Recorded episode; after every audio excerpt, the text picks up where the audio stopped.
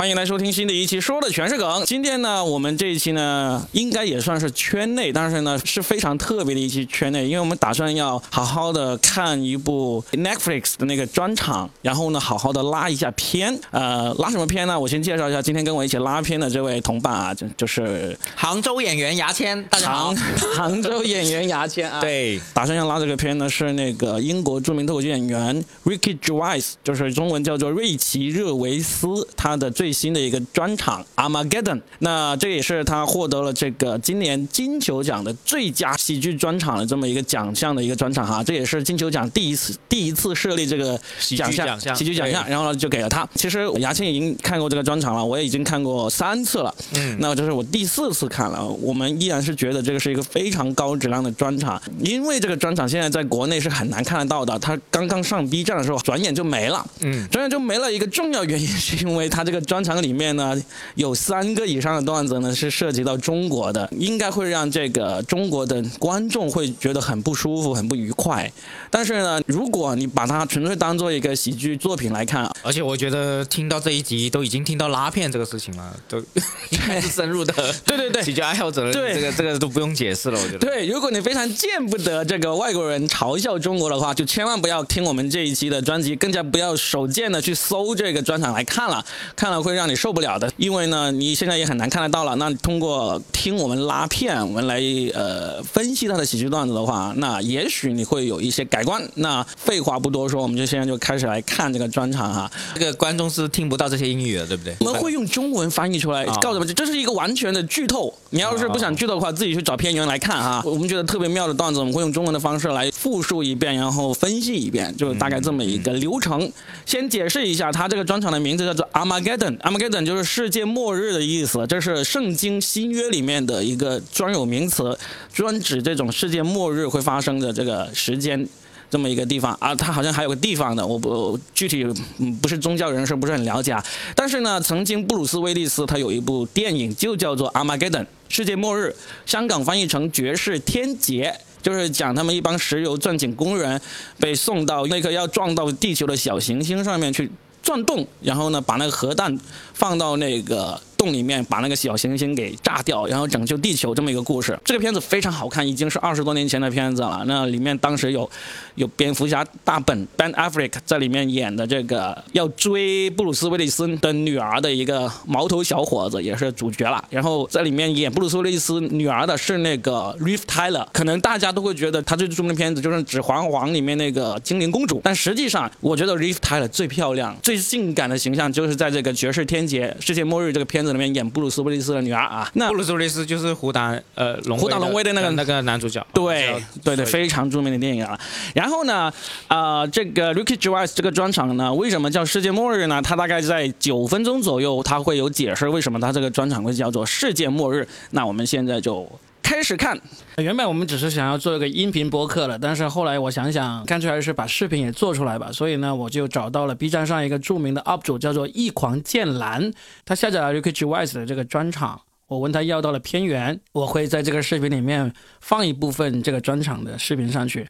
同时，为了安全起见，我也找到了一狂剑兰他早期的 SPS 字幕组他们做过的一个包含 Ricky g e w i s e。路易 C.K、宋飞还有 Chris Rock 在内的一个访谈节目，叫做 Talking Funny，应该会交叉的出现一下这两个作品的一些视频内容。原因当然是希望这个视频一直可以留在网上给大家观赏到了，反正大家明白是怎么回事就好了。这种拉片节目呢，肯定是看视频更好的。如果你只是听音频的话，可能感觉会很不好，因为我们会放一段原声，然后呢再评述一段，放一段原声，再评述一段，这样子交叉的进行。所以如果你听得不够过瘾的话，我建议你还是去看视视频，在 B 站上面搜索“搞笑大叔洛宾”就能够看到这一期的视频了。如果你是深度的喜剧爱好者的话，只是听音频也是能够听下去的。总之，视频和音频你自己选择了。那我们现在就开始看吧。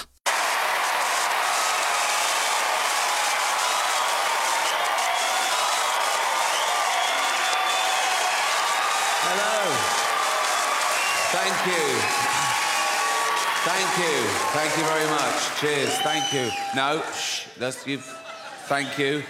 No, you know the score. Shut the fuck up. Thank you. Welcome to my new show. So new, in fact, it's still evolving. I've got bits tonight I haven't done before, right? If I had lib, I haven't even thought it before. And I have some terrible fucking thoughts. but you can't help that, can you? You can't choose your thoughts. They just appear. It's too late. You have a thought, and it goes, I'm a thought. And you go, oh, fuck, I thought that. and then sometimes the thought will go, now say it. and I say it, and Netflix. My last show, Supernature, dropped on Netflix last year. Um, big backlash, wasn't there? Big, oh, big backlash. People going, you can't say that. You can. I did. Um, yeah. The inevitable backlash, which made it the most watched special of the year. So I've learnt my lesson. Um, no, I have learnt my lesson, and that's why I'm going to be woke from now on. It's about time. Well, I'm sorry. Well, I am woke, and now I'm woke. The first thing I've got to do is change my Twitter bio. Because at the moment, it's like a list of the shows I've created. But now I'm woke, I've got to pop in the word anti fascist. so people know I'm not a fascist. That is a big problem at the moment. Um, people come up to me on the street and they go, Rick, have you been imprisoning journalists? I go, No. They go, Oh, interesting. They go, Have you been gassing Jews? I go, No. They go, Well, pop it in your bio then, you silly cunt.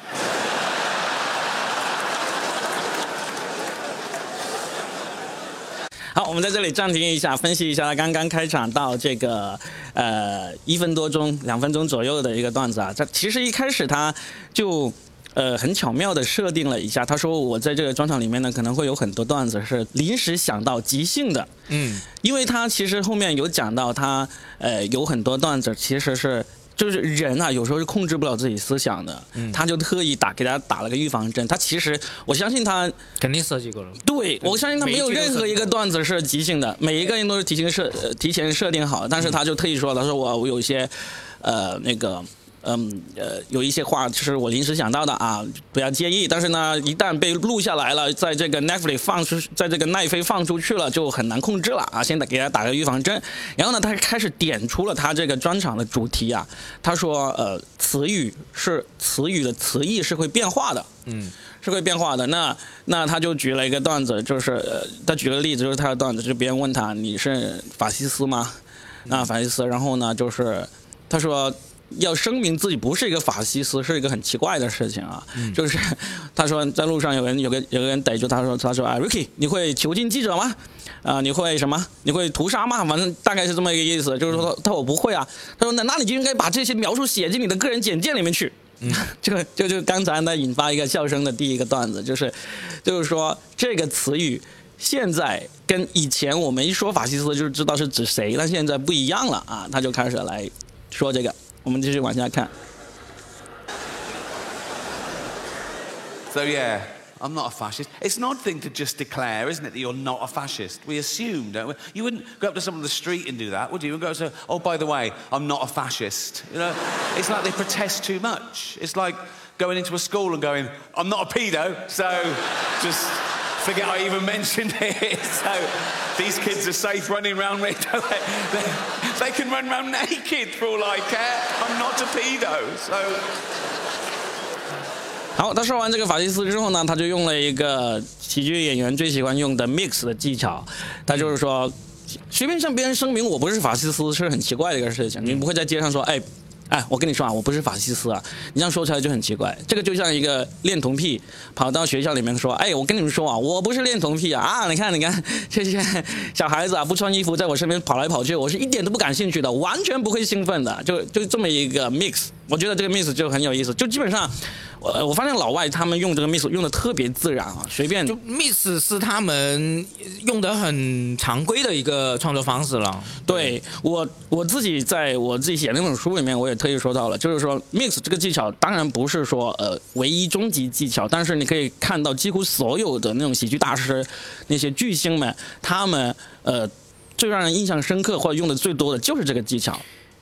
就你说内容，我补充一下这个嗯 Ricky 的这些背景啊，因为嗯 Ricky 在他之前主持了好像两到三届金球奖的五届，五届金球奖，每一次反响的很好。他的形象是毒舌，然后说一些很冒犯人的那种段子、吐槽段子。嗯但是 Ricky 在私下是一个很谨慎、谨言慎行，不说任何呃冒犯别人的一个人来的，而且他是。呃，所有的工作都是非常小心谨慎的。比如说，之前有一个访谈是叫 Funny Talk，嗯 HBO 出的，里面有呃宋飞啊、Chris Rock 啊、路易 C K 和他。那么其余三个人可能都不怎么去看这个现场，提前去看现场，看那个音响啊、灯光这些。但是呢，Ricky 是会去看的。对，而且呢，Ricky 在私下从来不说 N word，就是那个、呃，就黑人那种很鄙夷的词语，他是完全不说了。就他在舞台上，其实我感觉他是扮演一个自大然后呃虚伪的人。他整个包括他之前的所有专场，其实都包含了这个事情。对你刚才说的这个，他等会儿也有也有段子里面也会讲到，嗯他说为什么我在舞台上会看起来那么混蛋，那么像是一个真正的混蛋？嗯他说因为我演的好啊，对，因为这是我这是演。Ricky，大家看 Ricky，你要抓住他的核心，就是大家可能会觉得啊，他很冒犯什么，但实际上你要知道，他是在演一个混蛋。他他他不仅仅只是混蛋，因为对我们可以先让大家提起一下对这个人的兴趣，因为在我看来，这个应该是一个喜剧界的真正的人生赢家。嗯赢家到什么程度呢？你看，Ricky 这是一九六一年出生的一个人，然后呢，他二十来岁他就开始就进入电视界做这个呃，广播节目的对。DJ，对他先是玩乐队，嗯。后来就进入电视，然后呢就上节目，然后很快有了自己的节目，然后呢又做拍这个情景喜剧非常成功，就是 The Office，Off Office 这个情景喜剧，然后有英国版，有美国版。美国版他还是制作人啊英国版他是主演。嗯然后呢，他就拍过很多电视剧啊、电影啊，然后主持了五次金球奖。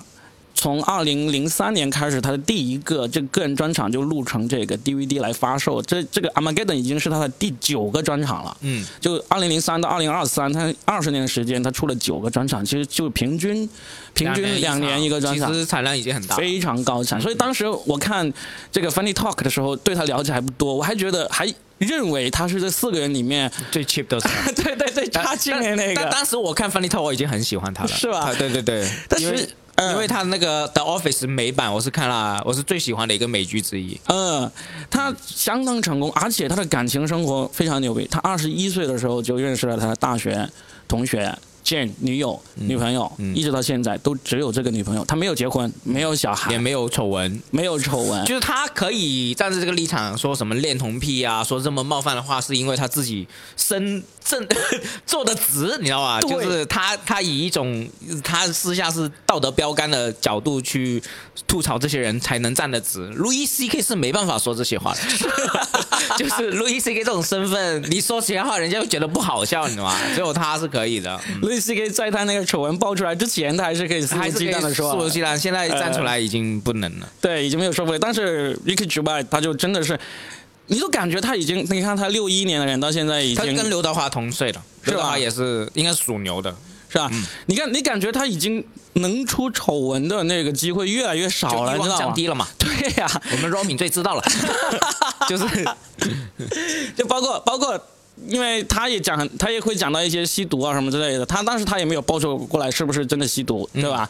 那就算是的话，其实，在嗯英美国家很多地方也是。我们强烈谴责，但是他们可能会有，哎，对对对对对，所以这个是我认为是呃真正的人生赢家式的，因为我们看很多脱口秀演员，我们都会觉得哇，这个人或他有 loser，从小对。loser 撸大了，对有不幸的童年，或者说从小就受过创伤，然后呢，呃或者说呃就是经历过非常不幸的事件，对吧？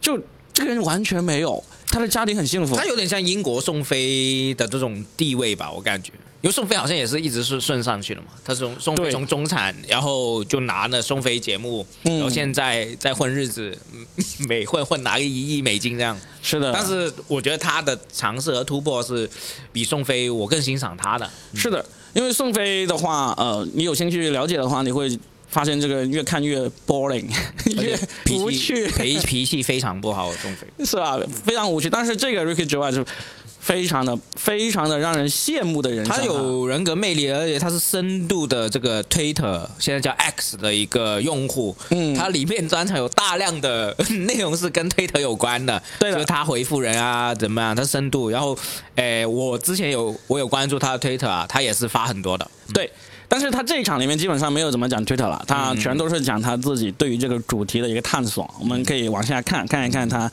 怎么继续探索他的主题，然后引出他这个专场的这个主题是怎么来的。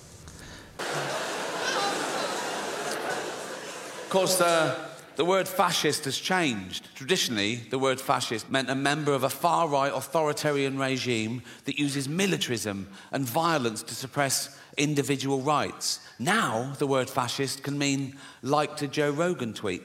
So, words change, yeah? And that's part of the reason I'm going to become woke is words change and I don't want to be left behind, you know? I don't want to end up like my granddad in the 70s. Oh, he was all like, coloureds this and queers that. Oh. Although the word queer is all right again now. So if you wait long enough, it just goes full circle. Just, just be patient is my so yeah, you can you can use the word queer. You still can't use it as a noun, only as an adjective. You can't go up to someone and go, "You're a queer," but you can go, "Hear about Darren? He's queer now." if Darren is definitely bent, you can't go around just slagging off Darren willy nilly. Do you know what I mean? You can.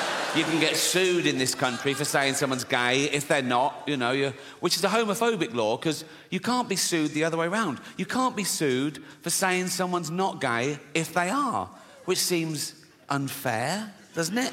Like I could go up to Britain's biggest gay and go, "All right, Alton, all right," and uh, he'd love that. He'd fucking love that. If that's your game, you want to be top of the pile, so to speak, right? I go, all right, Alton. You go, yeah. I go, ha ha ha ha, ha ha. You're not a gay. You go, I bloody am. Right? You go, I'm going to sue you. I go, you can't. You can't. You go, but know that I am gay. I go, I don't believe you are. You go, well, come on with me and see the shit I do if you don't believe me. Of course, the word queer has changed. Again, traditionally, the word queer used to mean uh, someone who was attracted to the same sex as themselves, know, a gay man. Now, the word queer can mean a straight man who wants some attention. I'm all queer. I'm all queer now. Are you? Yeah, I'm, I'm, I'm, I'm right queer now. I am. Are you? Yeah. What about your girlfriend? Yeah, she's queer and all. We're just, we're just two queers queering each other up. Suck a cock? Nah. No, didn't think so. I'm not that sort of queer. What sort of a queer are you? Dyed my hair blue. So did my grandmother, and she fucking loved cock. So, what, what are we saying? Have no evidence for that. We, we never had that conversation. 好，那他是继续刚才从这个讲法西斯这个词义有所改变开始。他继续讲了两个段子，他就是说法西斯，他就解释了一下以前是指什么人啊？我们都知道法西斯是指什么人，嗯、今天极右翼啊、军国主义那些解释了一下法西斯本来的这个含义。含义。然后他说，现在法西斯的那个意义就可以变成了。你给 Joe Rogan 的播客点赞啊，不给给 Joe Rogan 的那个推特点赞，就是法西斯了。我们解释一下这个新闻对啊。，呃，Joe Rogan 是全世界最著名的这个播客主播，那同时也我们的前辈啊哎，我们的前辈，我们的梦想中要成为的人播啊。客那么努力，就想做成他那样了啊。对，Joe Rogan 的播客卖了一个亿的美元，卖给 Spotify 啊。然后呢，他的播客非常的有名，每每一期都是几百万的那个收听收看的。然后呢，他最近就陷入了一个危机哈、那个危机其其实我没有太做那个研究。我简单说一下，他有个签约演员，或者说他手下旗下的一个演员，说了很多骂中国、歧视亚洲人、歧视中国人的言语，非常粗暴。然后呃，但是周 Rogan 也没有为这个人去道歉啊，各方面的。然后大家就捆绑式销售，就觉得周荣耿是种族歧视，就也是是法西斯，觉得他是偏单人，而且呢，周荣耿在一些访谈里面也会说了一些关于就有点刺激的话语，好像讨论 Joe Rogan 还反疫苗，好像是还是对，反正他他很多很不知道是反疫苗还是支持疫苗，我不太记得了，因为你反疫苗反疫苗是吧？对对对 OK，就是嗯，周润梗说了很多，因为他播客嘛，嗯他说了很多那种很尖锐的话，然后呃总体来说，大家可能有一群我们所谓的左翼的人士就觉得周润梗这个人不怎么样，就法西斯觉得他，反正对 Joe Rogan 这个案例我们没有去做准备功课啊，是不是这样的话，我们我在后期剪辑的时候我再去查一下。就是这个 Ricky 呢，这刚刚其实是他用解释词语，他这个是必须解释，然后最后面他那个小拐梗，我觉得就是要增加大家的一个注意力，然后继续讲下去。我感觉，因为他这个梗也不是太怎么样，他有点那种新闻啊呃新闻梗那种感觉嘛，对不对？对对，然后他就除了法西斯之外，他又举个例子，就是那个酷儿，酷儿那个词，他以前就是酷儿是什么一个定义的话呢？呃，就是就 LGBT 里面的其中一种一种称呼嘛，就是一种称呼，其实是用来称呼这个呃 LGBT 群体的。但是呢，他说现在这个词也变了，这个词就变成了那个想要博得关注的直男。酷儿的呃，就我的理解是一个很中性的女性啊然后他也喜欢女性这样，嗯。我的理解啊，嗯，嗯。诶然后他就开始展开，就讽刺这种想要博得关注的直男，就是他明明不是酷儿，但是呢，他因为觉得酷儿这个词很酷啊，所以呢，他就呃把自己的行为当做是这个呃呃把这个行自己的行为当做是酷儿，他就拿了那个呃 Elton John。但因为呃，他他还还说了，他还说了一个现象，就是说，我们如果说一个人是 gay，是不行的。说一个有一个直男是 gay，他是不行的。但是我们如果反过来说一个 gay 不是 gay，那就没问题。他就拿那个英国著名的歌手艾尔 Elton John 艾艾尔顿约翰，就是那个非常著名，唱那个是是那个呃 Beatles 其中一个成员？不是他是，他是唱那个《Candle in the Wind》，那个就戴安娜死的时候，他在那个弹钢琴唱那首歌的那个人，然后呢也是非常著名的演员和歌手啦，就应应该可以说是英国最著名的这个 Gay 啊，就拿这个来举例，就开玩笑，就讽刺这个。其实他依然是有一个主题，就是前面这一段到那个六分多钟、七分钟之他现在前，就是我们看了多久？我们看了七分钟了。他七分钟都是除了开场之后，一直围绕一个主题，就是关于这个词语的演变、词语直译的呃用法演变对。，他就说了两个，一个是法西斯，一个是这库尔这两个词的那个演变。啊，当然我们这样翻译出来完全达不到他这个表演的精髓了。就是你们觉得好的话，就自己去看原片。而且 Rick Ricky 有大量那种对话演绎的呃东西在里面，嗯他所有都是用对话去演绎的。嗯，演绎的非常精妙。然后呢，接下来他就会继续再去呃，会吐槽另外一个那个词义变化了的词，我们可以继续往下看。So words change, is my point, like the word handicapped. Right? Again, traditionally, that was the politically correct term, the all inclusive term for cripples and shit, right? Uh, but then they went, no, we want to be disabled. They didn't want to be disabled. They said, they said, they said, they said, we want to be referred to as disabled. We don't like the term handicapped anymore. Stop using it. Say disabled. And we went, okay, fine. And that's great. Just tell me the rules. And I, in fact, I'm a stickler for the rules. Like, if I was on a beach and a woman came running up and went, help, help, my handicapped toddler's drowning, I'd go, sorry, you're what, love? What? My handicapped toddler's drowning and he can't swim. Whoa. Do you mean your disabled toddler is drowning? She go, yeah. I go, right. Well, it's, oh, dead. Dead. Wasted too much time being woke, didn't I? Well, I am woke now and I can prove it. Here you go. I love illegal immigrants. Yeah. 啊呃呃，说完他说词语变化的第三个，他就是吐槽了这个残障这个词，就是 handicap 这个词，它现在也不能用了，因为你要形容这个残障人士的话，你得用 disable 这个词，因为 disable 其实是一个很广泛的一个一个就词义很广泛的一个不词，能够的这种词义，对吧？对对，disable。然后呢，他就说，因为现在大家都不敢用这个。呃，这个这个这个词，那么他就举了一个很荒诞的例子，就是有个孩子快要溺水溺死了，然后他妈妈去叫找他帮忙救人，他就说那个我的 disable 的孩子啊，我的那个残障的孩子快要淹水溺水溺死了，你快去救他。他说啊，你说什么？什么叫什么叫残障的孩子啊？就就硬是来回对话了几次，然后说哦，你是说你 disable 的孩子啊？然后他赶紧去救他，然后就已经淹死了。就这么一个段子，用来呃描述这种语义的变化所给大家带来的一个沟通上的障碍啊。啊，这里我要说一下，就是呃，我们将看大师的，我们可以叫他大师啊，喜剧演员的那种专场，可能看起来好像没什么话题总结，或者是没什么结构，看不出。但实际上，你从现在到他一直在很有结构的，就是一个大纲结构的去讲这个专场。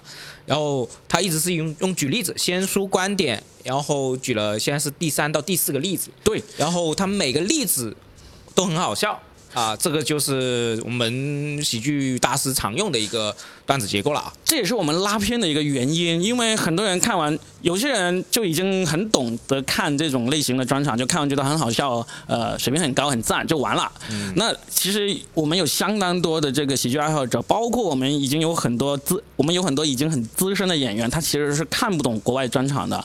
那就算勉强有些段子能笑，但是他也看不出来中间的结构啊是怎么来的。那他其实他现在到那个七分多钟，他全部就遵循了。我先讲一个前提，前提就是。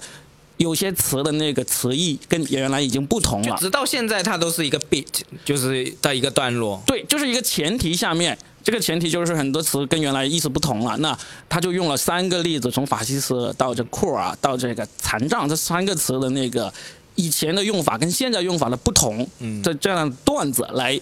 佐证他这个前提，嗯，就很多时候，呃，我们跟很多演员说说，你知道什么是前提？他们其实总结不出自己段子的前提的。那你至少看这个 Ricky Ricky Gervais 这个专场，你看到第七分钟，你就可以发现，他就用一个前提，然后用了三个三大个段子。他其实三大个段子里面也有好几个小的段子来佐证他这个前提。我我告诉大家，什么叫前提？前提就是一个大段落的中心思想。对，是的。嗯然后呢，他基本上讲到这个残障这个词之后呢，他这一小段落他就呃讲完了。这个这个前提下的几个段子就讲完了，他开始讲到下一个前提，就是那个 woke 这个词，就是就是觉醒。Uh, sue me now. I, sometimes I go down to Dover for the day, right? And I, I look out, right? I look, look for a boat, and I see a dinghy with about 60 of them, and I go over here, like, right? And I pull them in, I pull them into shore, and I go, women and children first. They go, there are no women and children. Just you lads, is it? Just come on, lads. Come on, lads. If I go down there one day and there's no boat, I am absolutely fucking gutted. I don't. I just sort of wander into town and uh, I stand by the traffic lights and I wait for a big lorry to pull up, right? And I look underneath and there's a lad sort of clutching like that. And I go, where you headed? And he goes, Gary Lineker's house. I go, it's just down there.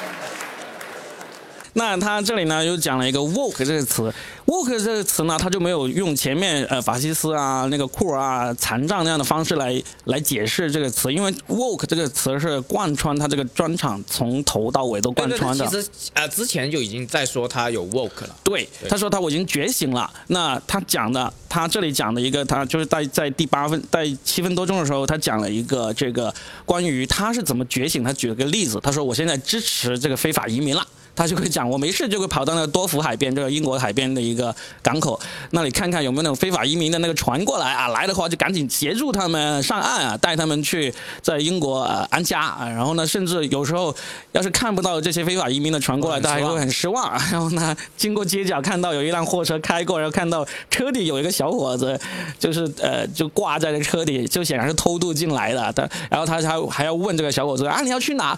然后那小伙子说我要去那个呃家。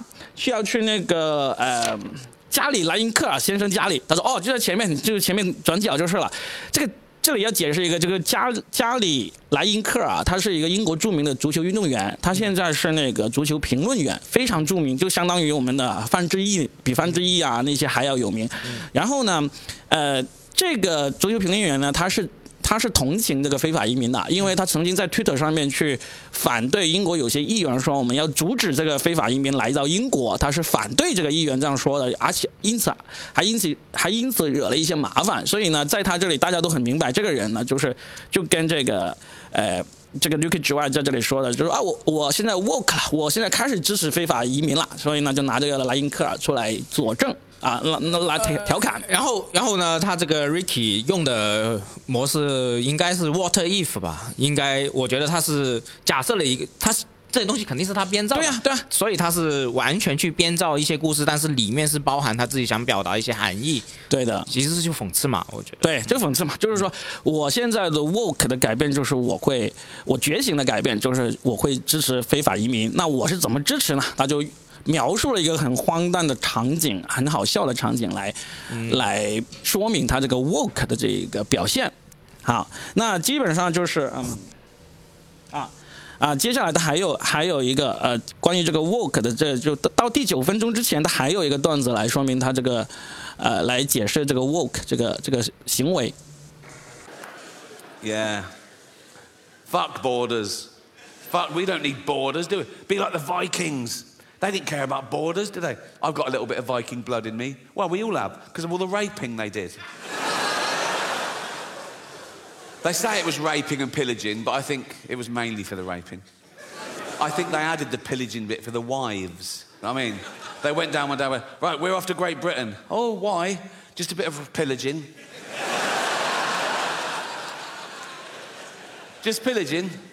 Just pillaging, babe. All right. Why are you wearing your rape hat? 他在这里用了一个维京人的那个段子来解释了刚才 woke。呃，他的他 work 之后觉醒之后去支持非法移民的意思就是说，我们不需要边界，我们就应该像当年的维京人一样，没有边界，我想去哪里烧杀抢掠我就去哪里。我们都是维京人的后代，我们身上有维京人的血统啊，我们就是为了强奸。他他就开始讲这个维京人去英国是为了抢劫和强奸的，那不能说只是只是去强奸啊，顺便加上抢劫，还模拟了一段这个维京人跟自己老婆说啊，我要去英国去呃呃抢劫了啊。我没有，呃，我不打算强奸，我就只是强奸而已。这个这个就也是一个 miss 了，就非常荒诞的一个场景，就是就是这是为了好笑的，但实际上他意思就是用来说，你 work 之后，你就会你就要，如果你的 work 就是去支持这个非法移民的话，那你你就不需要边界了，那不需要边界，我们就像维京人那样生活就好了，就大概是这么一个意思来佐证他这个观点。嗯啊，那到这里为止呢，就他就前面关于 work 的以及这个呃。词语变化这一小段呢，他就到第九分钟的时候，他就已经讲完了啊。那开接下来他就要开始解释他这个专场为什么叫 Armageddon。嗯，呃，我要补充一下，就是我们现在聊了那么久，他只是在第九分钟，就等于说一个拼盘讲到第十分钟的感觉。对，那你要想想那个呃信息量有多大啊？对的，嗯嗯。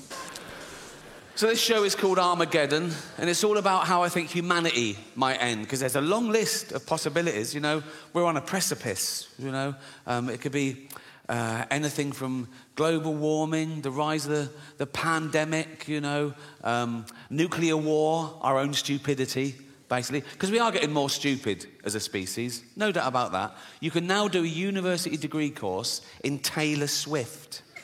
How fucking low academically can you go? There's an institute in London called the School of Flower Arranging. I went past it, I couldn't believe it. School of Flower Arranging. I looked in, and there's people having lectures. Flower arranging. My mum used to pick flowers every day from the garden, cut flowers, put them in vases around the house. At no point did anyone come round and go, What unqualified cunt did these? 好，他在第九分钟的时候解释了他的专场为什么要叫做 Armageddon 是世界末日。他意思就是说，他会觉得人类会因为各种各样的原因啊，导致世界末末日，导致人类灭亡。他就举了几个就是很明显大家都会同意的例子，比如说核战争啊，比如说这个世纪呃大大疫情啊、流行病啊这些。然后呢，最后他提出来就或者因为人类自身的愚蠢而灭亡。那这个就是他整个专场的一个一个主题，他就会从第九分钟开始之后，他就不断的不断的又重复各种人类的愚蠢啊，导致人类有可能灭亡的一些呃一些行为。他当然他不会说每一个例子他都举出来，哎，这样子就会导致人类灭亡，那这个太简单了。他只是向大家展示了这些愚蠢的行为有多么的荒谬，那么这些荒谬的荒谬的点。这个这个杀伤力是可以等同于让人类灭亡的核战争或者大流行病这样的一个行为的。但他举出的第一个例子就是人类的愚蠢行为和荒谬。他举了两个例子，一个就是现在大学里面竟然有 Taylor Swift 的那个课程，就是那个著名的歌手泰勒·斯威夫特，就最最近大家电影院里面都能够看到他那个专场啊，就是他 就会觉得。为什么大学里面会有一门课是专门研究这个 Taylor Swift 的？当然，Taylor Swift 很厉害，我觉得也是值得研究的，所以他也没有展开去攻击、吐槽这个呃泰勒。但是他接下来会攻击，他说学院里面有一门，有些学院里面有一门课叫插花课程，就专门教别人怎么去学插花的，竟然是一个一门大学的课程，他就觉得很不可思议。然后用了一个关于这个插花，他就说。一个例子就是说，我要插花插的不对，会有什么后果？会有人拿着枪进来说：“我靠，你这个插花插的不对，我要去枪毙了你！”就类似这样的一个，类似这样的一个荒谬的段子来印证这个人类的愚蠢。好，他又用了 “what if”，然后呢，他这个。就是从生活中找出荒谬，然后根据这个荒谬的切入点进行拓展和再解析。对，这个就是他的办法了。对的，他的办法，呃，其实我就发现他整场都是这样办法。先提出一个前提，说这个事情是。呃，negative 的是荒谬的，是愚蠢的，呃，然后呢，他就开始用各种例子来佐证。哦，还要补充一个，就是刚刚 Robin 说了，他整场都是呃主要是举出人类的愚蠢。对，那喜剧的一个概念，优越感嘛。嗯。呃，所以 Ricky 实际上是先扮演一个吐槽者，然后吐槽人类的愚蠢，然后让我们作为旁观者产生优越感。这个是这个他用的技巧。嗯，好，我们再往下看。Uh, yeah, the Earth is in a terrible mess, and it's my fault, my generation's fault, and the generation before, the boomers, with their deforestation and their fossil fuels, ruining the ozone layer, raising the temperature by a few degrees, so parasites, you know, bacteria, and the, these zootropic pandemics are just going to get worse and worse. Like, if you're 20 years old now, you're going to have a very different middle age to me. I've had the best 60 years of civilization, right? But if you're 20 now, in 40 years' time, you're going to be in your house wearing a mask, crying. like you do now over jokes.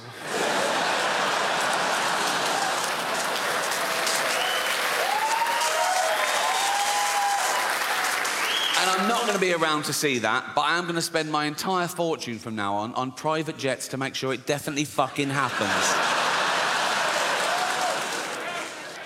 We're going to be the first generation that future generations are jealous of, right?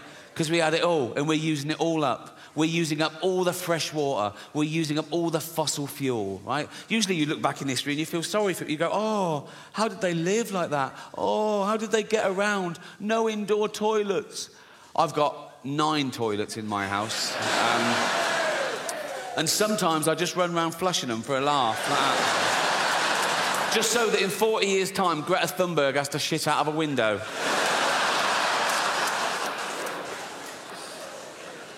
啊，这一段是非常好笑啊！就是他用的技巧也是我，我觉得我们很少有人能够用到这么好的技巧。我们分析一下，他前面不是说了个前提，就是人呃人类的末日，其中有可可能是因为人类愚蠢而导致这个末日来临嘛？那资源用完，对，他就开始讲资源用完以及这个把地球搞得乱七八糟。他说把把地球搞得乱七八糟的就是我们这一代人啊，讲还有上一代人啊，上一代人一共两代人，对，两代人把这个地球搞得很好，然后你们。未来这些人呢，就会很惨，就过着很悲惨的那种生活。他就说，他就说了，人类是怎么把这个地球、把这个环境搞得这么惨呢？他就拿自己来举例子，他就说我。我要确保你们将来会生活在一个这么悲惨的世界。为了确保你们能生活在这么悲惨的世界，我现在就要拼命的浪费资源。他说：“我家有九个厕所，我就为了好玩，我就每次不不拉屎也会把每个厕所的马桶的水都摁摁摁摁摁一遍，让它水给流光啊。然后呢，嗯。”他后面后面还会讲到他怎样家里的温度要设成设成那个二十度啊，他要把空调打开，一边把一边把暖炉打开，一边就把空调打开，就他会穷尽各种想象，就人类怎么夸张的呃。让未来更糟糕。他实际上就把一个大群体的浪费的这种行为全部聚集到他自己身上，对，然后用夸张的手法告诉大家，其实我们就是这样浪费的。是的，啊，非常有意思。而且他 他里面还提到了一个，就是那个 Samba，就是环保呃瑞士那个，现在不知道几岁了啊，瑞士的环保少女啊，我就发现，呃。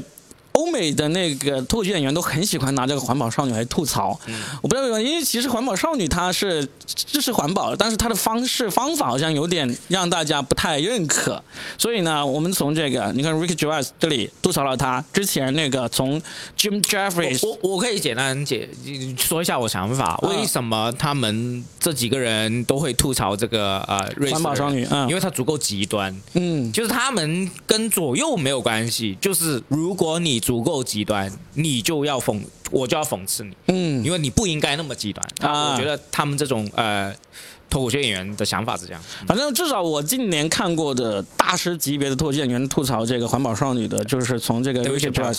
呃，Dave Dave Chappelle，呃，Jim Jeffries，Louis C.K.，随随便便都是大名，呃，如雷贯耳的一些脱口秀演员都吐槽过他。就这种一句话，你想想他的专场是卖一千万、两千万美金的，他一句话占一两分钟，其实已经有十几二十万了。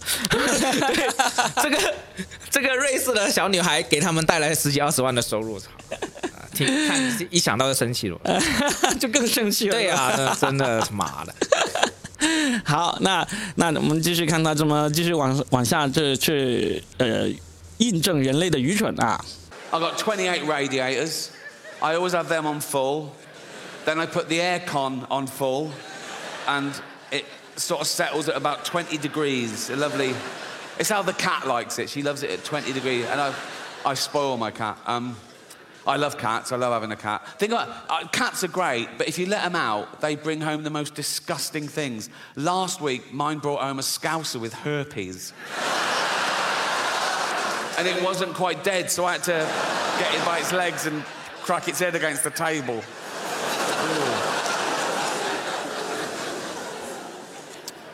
他呢？他讲完这个人类的愚蠢愚蠢行为之后呢？他其实引申出去了一些，不是印证他这个前提段子。在我看来，这是喜剧演员在专场里面很喜欢用的一个技巧。我我不知道这个技巧有没有一个专有的名词啊？我自己把它称之为横炮，就是横着。哎呦，挺好了，这个比喻哇，很形象啊。对，就横炮，就是他他本来是直直的。向哪个方向打他那个主题的，忽然他跳出来一下，用一个横着打的另外一个方向的炮来，来让大家舒缓那么一两分钟，就不那么疲惫。对，不那么疲惫，不让大家绷紧着一直听他往前打炮打那个主主题。他这个横炮是什么呢？他刚才有提到，他就是说他人类的愚愚蠢行为。他家里面他开暖一边开暖炉一边开空调，把温度刚好调到二十度。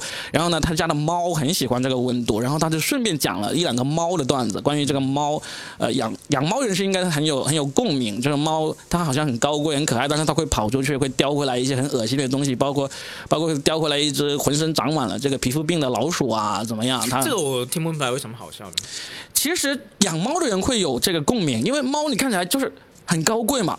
都是我们的主人嘛，就是给它穿吃最好的，给它住最好的。没想到它猫最喜欢的就是喝马桶里的水啊，猫最喜欢就出去抓死老鼠啊，抓恶心的东西回来。它有点像是共鸣梗。对，有点共鸣梗。这是所以这我为什么说这个是横跑，就是它忽然就跳出来了，它那个印证它主前提的那些段子，然后呢讲一讲也是很有趣很有意思，特别是爱猫人士、养猫的人听了特别有共鸣的一个一个段子。And who cares? If humanity was wiped out today, the earth would return to a paradise in a few hundred years. If we lose bees, we're a desert forever. We're not that important. We're just one species of narcissistic ape. And some people on social media get annoyed when I say we're apes, you know, religious types, Americans. Um, one bloke said to me, Speak for yourself, dude. I ain't no ape. And I sent back, Well, you are, because we're all apes. He went, Nah, what's a gorilla ever done? We've walked on the moon. I sent back, What do you mean we? You've done fuck all. You've spelt moon wrong. It's weird, isn't it, when people take credit for the sort of rest of the species because that's what's pushed civilization forward. You know, a few geniuses along the way. Like there's eight billion people on this planet. Most of us do nothing. We eat shit and die. Like If there was a meteor heading towards Earth to definitely destroy it, four billion people would get down on their knees and pray to their particular god, and a few hundred scientists would work out how to get Bruce Willis up there to stop it.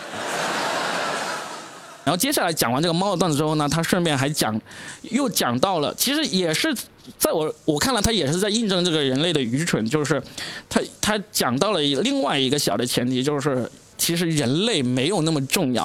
啊。就这个我要补充一下，这个是乔治卡林最出名的一段，对的。呃同样的观点，嗯前提是一样。实际上，说实在话，Ricky 没有拓展出来，也没有比乔治卡林讲的好，他用自己方式点题了一下，对。我感觉是，呃，你他是他是拿一些个别人，就是把别人的功劳放到自己身上的那个故事来吐槽。因为乔治卡林就是从一个大的范围去吐槽人类没那么重要，地球不需要人类，是人类需要地球而已。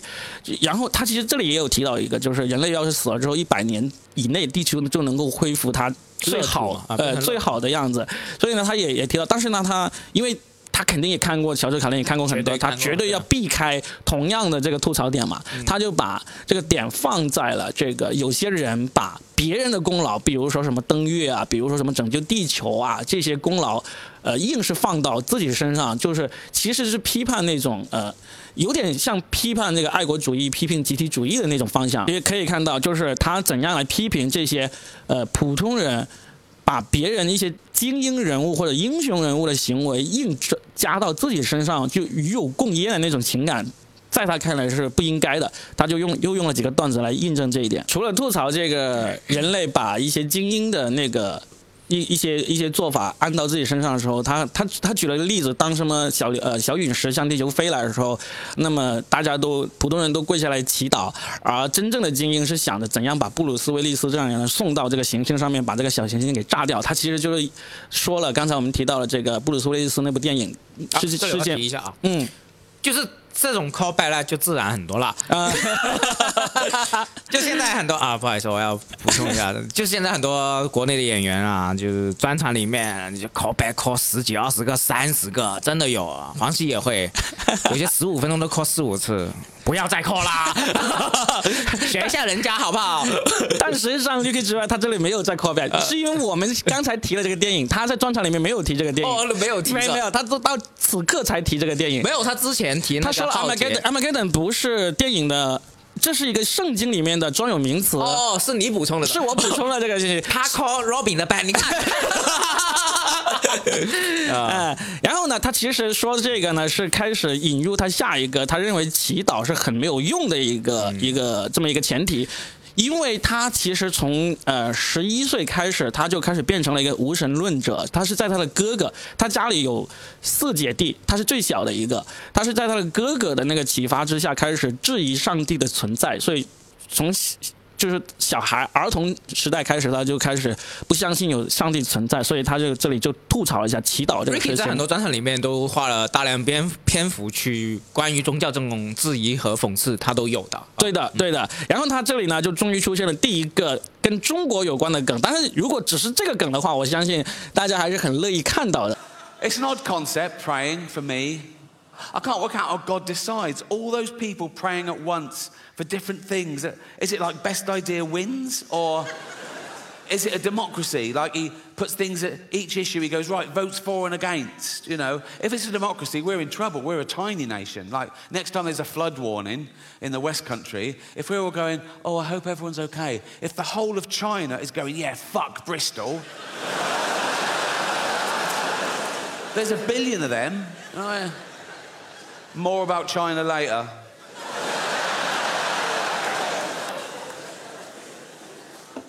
yeah, I've always uh, found praying quite strange. Like, if I bump into a friend or neighbour and I know they've got a little kid, and I go, Oh, how's so and so? And they go, Oh, I'm not good. Um, he's in intensive care. Uh, we don't know if he's going to pull through, but I pray every night. What I do as an experiment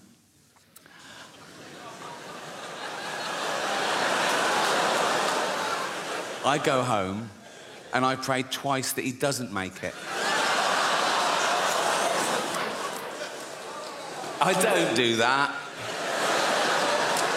这个梗是怎么来呢？他就是说，他祈祷真的没什么用的。你想想，就是如果如果祈祷是按人数多少，祈祷的次数多少来来起作用的话，你想想他假如英国这个呃布里斯托这个地方发洪水。那么所有布里斯托人都祈祷啊，不要发洪水，不要把我们这个城市给淹没。但是他说，如果中国人祈祷说，管他那个布里斯托，让他们去死吧，他们也这样祈祷，他们有十几亿人了，那。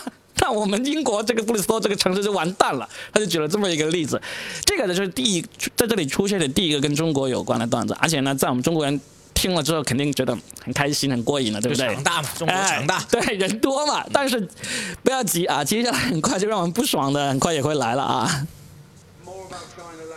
他说过一会儿再说中国的，因为他后面有几个关于中国的很冒犯的梗。然后呢，他再举了一个例子，说祈祷没用，呃，祈祷没用，就是说，假如他邻居有个小孩得了绝症，在那个加护病在 ICU 里面，然后呢，那个邻居说我祈祷他快点好起来，他说，哼，如果我回家祈祷两次，他会就就死了，就也是说这么一个意思，就是他认为祈祷是没有用的。他是不是在看词啊？啊，走过去是不是在看词？是这样子，我一直在仔细的看他的专场，因为他这个舞台的前面，他有一个很大的这个反听音箱啊，但是这个反听音箱。呢，看起来又像是有个屏幕，他老是低头会去看那个屏幕。他刚刚不是那个讲台那里。我也一直在怀疑，就是他可能在反听音箱那里有个屏幕让他看那个提纲提提示的，但是好像看不到啊。要是有人去看这个片源，有兴趣放大来看的话，可以看一下。然后刚才牙签质疑他去喝啤酒的时候，是顺顺便看了一下提示词，对，有可能，因为我我数了一下，他在这个专场一个小时的专场里面，他总共喝了一。二三四五六七八次啤酒，你还去数是吧？对，我就数了，他在第六分钟、第八分钟、十四、二十六、三十一、四十、五十。中间插一下，就是呢，现在呃很多在网飞级别的呃大单口演员基本不喝酒了，不敢喝了，已经是。David Chappelle 可能最多就吸一下电子烟和吸烟啊，然后呢，之前的 Jim Jeffy 会喝酒，但是好像也不是在网飞的。不是网飞播的时候喝的，好像 HBO 的时候播了。嗯，那现在他是唯一一个，还有一个地下的那个 d o Stanhope，d o Stanhope，但是他地下的是上不了这里这边来的嘛。啊，所以反正他的专场是最近几个专场，他是每次都会在台上喝酒。那刚才我数了一下，他也喝了八次酒哈，就是而且不去洗手间其实挺难。他至少虽然这个是一个小时，他至少要讲两个小时的，我感觉至少一个半到两个小时。嗯，只剪出来一个小时而已啊，这个。呃，反正那我他就一罐啤酒啊，应该是五百毫升的啤酒，应该就是就是一罐吧，没有喝太多罐，就是，所以嗯，他有可能是趁着喝啤酒的时候看一下那个。他会在讲台下面也尿了，也会尿盖。没有啊，然后呢，我们就哎好，好，他说到这个，现在是十十五分钟是吧？对，我们已经看到了第第十四分钟了。他认为现在多久了？祈祷是没有用的。然后接下来呢，就要讲到他这个专场争议最大。的段子了，这个争议这个段子不是说我们对他的争议最大，而是整个世界对他的争议最大，因为他讲了一个关于怀患癌症的孩子那个段子，我们看一看他是怎么讲的。On a serious note, um, I've been doing a lot of video messages recently for terminally ill children, and um, only if they request it, obviously. I don't, I don't burst into hospitals and go, "Wake up, Baldy." Look, me twerking on TikTok. Look. No, um, I did a lot through the pandemic, presumably because they couldn't even see their own family. And uh, it's through Make a Wish Foundation. Do you know the charity Make a Wish Foundation? They're great, and they give these dying kids their like one wish. And if it's me, I always say yes. And I always start the video the same way. I go, "Why didn't you wish to get better?" what, you fucking retarded as well? I don't do that either, okay? These are all jokes, all right? I don't even use that word in real life, the R word. Uh, you just used it, Rick. Yeah, in a joke. That's not real life, is it? I'm playing a, a role. You sounded pretty convincing. Yeah, because I'm good.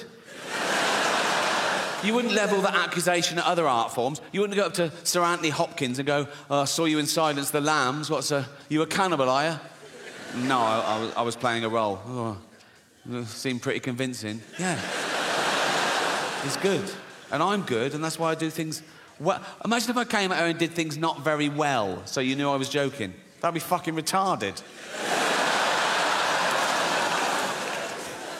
好，他啊、他这个争议最大的段子，在他的专场第十四、十五分钟这里出现，就是他就是说，他就是说那个他最近会应一些呃一些慈善机构的那个要求，去拍一些影片，去那个呃给那鼓励这些这些身患癌症的孩子。然后他这里讲了一个。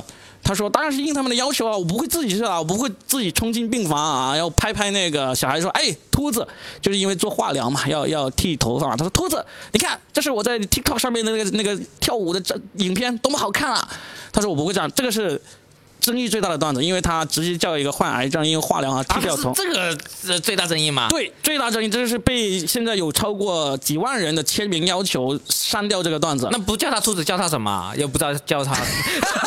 你想死是不是？没有，你帮我剪想死是你帮我剪掉，帮我剪掉，帮我剪掉，这是在抖机灵吧？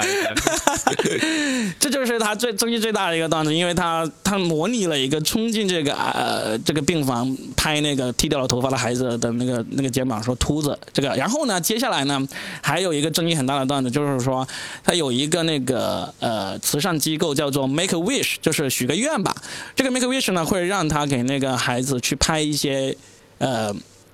满足孩子愿望的那个影片，比如说孩子可能会许一个啊，我想一要一只鹦鹉啊，或者说我想要跟什么，呃，想见明星，想希望明星给他鼓励的话，或者讲一些段子之类的。对对对对，我要见一见梅西什么之类的。对，然后呢，他说如果找我来拍，他说他说如果找我来拍，那我在影片的开头我就会问一个问题，他说你许这个愿望，你为什么不许一个愿望说让自己好起来呢？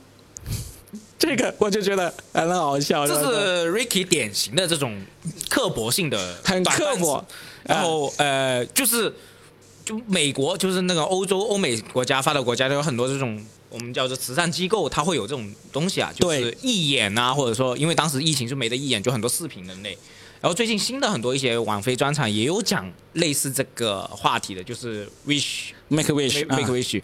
那我们中国就比较反而是比较市场化了，就是嗯庆生的时候啊，曾志伟啊，开店的时候啊，曾志伟啊，啊这些港星啊，或者说明星会祝贺一些，他们都是有钱拿的啊。嗯反而我们中国可能未来十几二十年后也有这种啊、慈善机构系统的呃 make a wish，我们就等一下了啊。嗯，对。然后他这个说，他说你为什么不许个愿让自己好起来？之后他还有一个连续笑点，说他说啊，你不会是脑子也脑残了吧？嗯，这个很狠，非常地狱，地狱就是那个 hell 啊，地狱的段子啊。然后还要补充一个，就是 Ricky 呢，哎，你看他讲的很过分，对不对？包括一些大家都叫他删除，但是他所有的文本都是给律师看过的。嗯，他有一个律师团队专门看的内容，这种内容会不会给人告？会不会有这种诽谤的威胁？如果没有，他就讲出去，他就很有自信，他是有一整套的这个。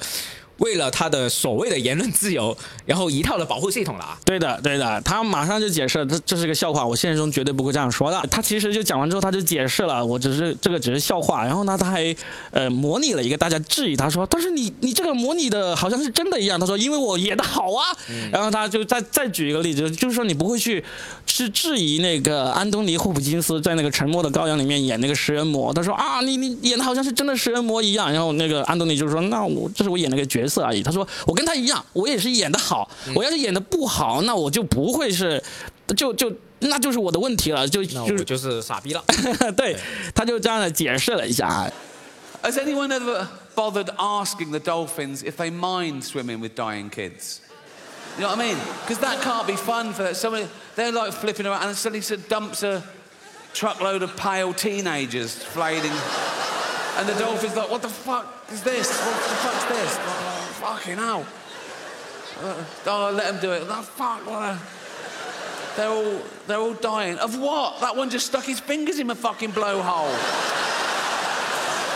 He's not going to be around for long, nor am I if I can't fucking breathe.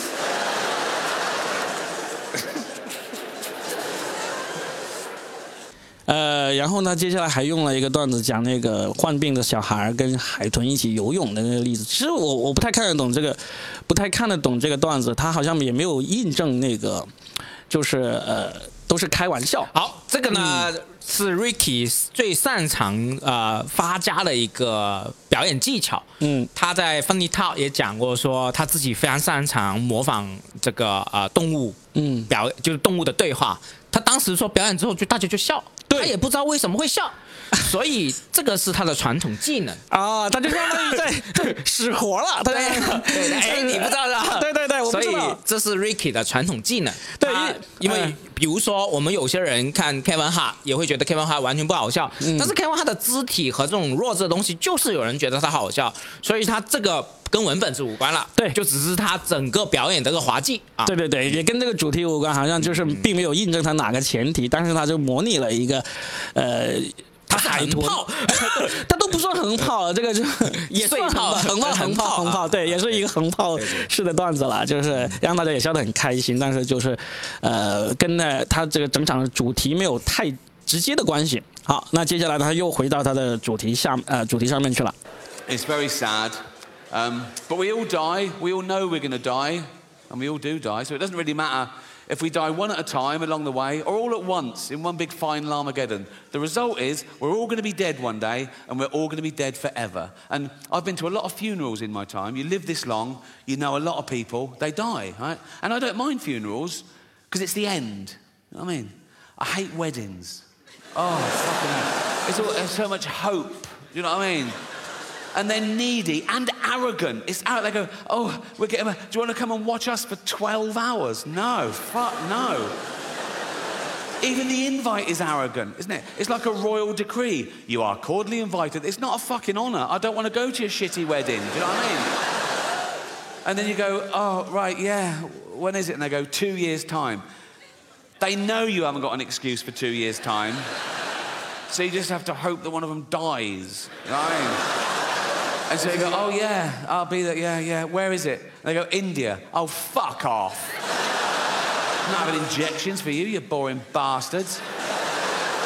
And I've got a big family now, a big extended family, and there's always one of them getting married, and they know I've got a bit of cash, so I can't give them a tea set anymore. I've got to get them their first fucking house. You know what I mean? I've got a big family because I had older brothers and sisters, and they all had loads of kids, and their kids have had loads of kids, and their kids have had loads of kids because we're chavs, basically. There's a new baby every Christmas. It's one of those families. You know I mean? I go home, it's crowded. I go, oh, oh, who's this? That? Oh, yours? It? Oh, well done. I don't know him. I don't know her. You know what I mean? It's like, but what I've done over the last couple of years, I've got them each in, individually, right, i- i- in private, and I've told them that I'm leaving my entire fortune to just them, right? but to keep it secret. So they all love me, right? And I'm not doing a will, so my funeral is going to be a fucking bloodbath. I'm at that age now where people ask me what I've got planned for my funeral. Even journalists say, "Oh, what, how, what's your funeral?" I go, "I don't know, I haven't planned it." I "No, I go, no, it's fucking depressing. Also, I don't care. I'll be dead." They go, "Don't care about what people think of you." No, I'll be dead. They go, "What about your legacy?"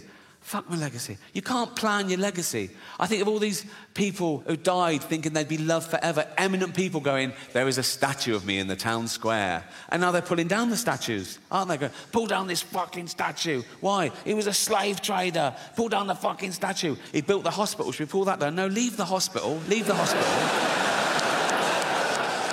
Just pull down the fucking statue.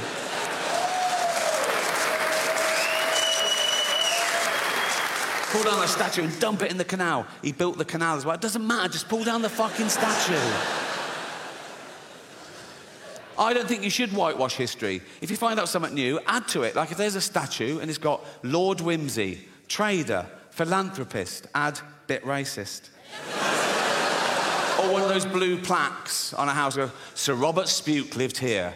Author, poet, pedo. 然后他又进一步的开始说，人类总会有这个世界末日的，不管我们是一个个的死，还是大家在世界末一末日一起死都不重要，呃，所以呢，因为到他这个年纪，他参加过很多葬礼，他对葬礼是呃。他对参加葬礼是没什么意见的，因为他后面会有一段关于葬礼的段子。但是在讲这个葬礼的段子之前呢，他又讲了一个人类的愚蠢行为，就是婚礼。他很不爽婚礼，他对于人类准备婚礼以及参加婚礼的仪式，各种仪式，甚至他自己家族的那些那些婚礼啊，他都非常的不爽。他就讲了一一大，这个不算横跑啊，依然是说在描述人类的愚蠢行为，就是婚礼就是一个相当愚蠢的行为。那这段呢，就是挺好笑啊，其实里面呢也有一个就是很有趣的点，因为他没有孩子嘛，但是他又很有钱嘛，他家族有很多人，他就说一个很很。很很诡诡像诡计一样的一个一个想法，他就跟他们家族的每一个人说，悄悄的说，他说我死了之我死了以后呢，我会把所有的财产都留给你们家，都留给你一个人啊，但是你不要告诉别人。他就跟他们家族的每一个人都这样说了，然后他就说他们都很开心，然后呢，以为自己是唯一的继承人，他就说，那么如果在我的葬礼上。将会是一场大屠杀，他就用这么一句话来引出了他接下来要说葬礼的这个段子。但是光是关于他怎么捉弄他家里人这个段子，我就觉得已经很好笑了。跟每一个亲人这样说，对他就是 Ricky 有很多这种表示自己性格的这种阴暗性格的这种段子，他就也跟观察没有，也不是观察，也不是观点了，是一种自己缺点的暴露了，有点像这种恶作剧。对的，所以叫做剧是的，因为接下来他就要讲他这个幽默感是怎么来的，从小恶作剧开始的。你你已经 get 到他的这个，他接下来想要讲的方向了啊。他先从这个葬礼开始说起，他讲到了自己的葬礼，他说对自己葬礼没有任何的计划，也不。也不关心自己死了以后会发生什么事情。他说人，他说了一个前提，就是人是没有办法去管自己死后发生什么事情的。他就讲了一些，就是曾举了一些例子，就是原来是非常受人尊敬的啊，在时代广场上还有雕像的人，因为死了之后呢，呃，因为现在大大家的观点变了啊，然后要把他的雕像给给那个毁掉啊，因为他以前有有贩卖过奴隶，然后呢，但是。但是呢，他以前也建了医院啊，医院要不要毁掉呢？啊，医院不要毁掉啊，总之要把他雕像扔到运河里面去了。运河运河也是他开凿的啊，没关系，我就是要扔掉他的那个雕像。甚至包括就是人死了之后，你都不知道，如果你那么在意的话，你那你就要随时更新他的评价呀，就是曾经是一个什么伟人伟伟人啊，什么诗人英雄啊，最后加上一个他是恋童癖啊，就各种他去讽刺，就是人不要去想那么多这个呃。后面的评价的事情，葬礼这个事情不重要，就是不要把自己看得太重要了，就是开始会引出来，就是伟人也会经过时代的演变，他也会叫塌房的，对的，对的，塌房了，对，这这这个其实也关联到他前面说的，就是呃语义会变化，这个定义会变化，这些就是你管不了那么多，其实也是希望大家就是嗯，就也表达他对于这个呃死后的那个就是。对于自己会留下什么样的东西，他不在乎，因为你也你也控制不了。啊还是提出一个前提，然后用例子佐证。对对，一次又一次的用这个技巧。I think we live too long. That's why we have time to worry about all this. We're not meant to live this long. Uh, as a species, we're about 300,000 years old as Homo sapiens. We've been around as hominids for a few million years. And of course, along with every other life form that exists at the moment, we've been evolving for three and a half billion years. Everything that exists at the moment uh, all came from the same little blob of organic matter three and a half billion years ago. That's why it annoys me when people say, oh, yeah, humans, we're the most evolved. We're not the most evolved. We're no more evolved than the slug or the snail. People go, oh, come on, look at them. Yeah, they got it right early doors. Nature keeps testing them. Do you want eyes? No. Not really. No. I have noticed one thing about the slug and the snail. Let's not split hairs, let's be honest. The snail is basically a slug with a shell on it, isn't it? Right? But if you pull the shell off the snail, it starts giving it all, oh. I'm dying, I'm dying. And the slug is like, Welcome to the real world, cunt. so, yeah, we've been around for about 300,000 years. And for most of that time, we had the same life expectancy as every other wild ape 35, 40, if you're lucky. You're born, you grow, you mate, you're playing with your kids, you get a cut, you go, oh, what's that, dead? Right? but now with antibiotics in medicine, we push that forward. A child born today can expect to live to about 100. And scientists said soon that'll be 120. And science also said that in the near future, there's no reason with proper care and attention that human beings won't regularly live to 150 years old, which is amazing until you remember that we get a set number of brain cells, right? Which we only lose. You can't get them back. So in the future, there's going to be 15 billion people on the planet, you know, half of them are going to be over 100, and they're all going to have Alzheimer's. It's going to be like Dawn of the Dead. It's going to be fucking horrible. You know? My auntie died of Alzheimer's. Um, I don't know how you die of Alzheimer's. She forgot to live. Right? And for the last couple of years, she was in a home, and uh, my cousin, her only kid, used to visit her like once a week, and it got more and more depressing because soon she didn't recognize him, and then she didn't know who she was, or you know, and then she died. And at the funeral, we were sort of reminiscing about the good days, uh, some of the funny, absent-minded things she said and did, and we realized, oh, probably that was the beginning of the disease before it was diagnosed. And this is a true story. Once, my cousin went home from work, and he went in, and she went, "Your tea's in the oven. I've had mine already." He went, "Oh, cheers, mum." And he, it was like a fish pie, right? He ate the fish pie. Then he went, "Oh God!" He ran upstairs, oh, vomited. Went back down and went, "Mum, the fish is off. I've just been really sick." And she said, "Yeah, it made me really sick."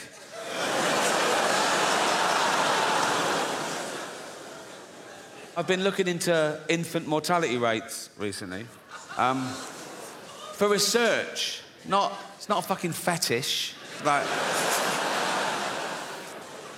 a child born today in the UK has a percentage chance of survival of 99.8%, which is incredible. I thought, is that just the mollycoddled West? And I was putting in third world countries. And even in Africa, it's like 96.5%. In the wilds of Africa, where everything wants to fucking eat a newborn baby, babies are vulnerable enough, aren't they? In Africa, a baby can be born in a mud hut. There's a lion outside. It's covered in blood because they can't wash it. They've got no water. Oh, and it's already got AIDS. now, by the time that joke goes on Netflix, it'll be nuanced. There'll be an underlying satirical point, I'll claim. But until then, all I've got is, ah, baby's got AIDS. I know that it's funny. I just have to work out why. Leave it with me. Leave it with me. 他依然是从这个人类死后的这个评价的变化开始说这个原因，就人类会有这么多这种这种破事出来呢？就是其实因为我们现在活的时间比以前长太多了。我们以前都是跟野生动物的那个寿命差不多长，但是因为现在随着医学的进步，呃，我们的寿命可以达到一百岁甚至一百五十岁。这他这一段论述呢，大概是在二十一到二十七分钟之间，就是他的专场去到一半左右，也是在我看来是目前为止最平的一段。对，呃，这个就是他大量是讲一些信息点，就是一些我觉得知识点，或者说他需要去论述的呃数据和观点。嗯，然后他就用一些小技巧去让他没有那么平。对，但这有点像专场里面的休息点。对对对对，是一般来说。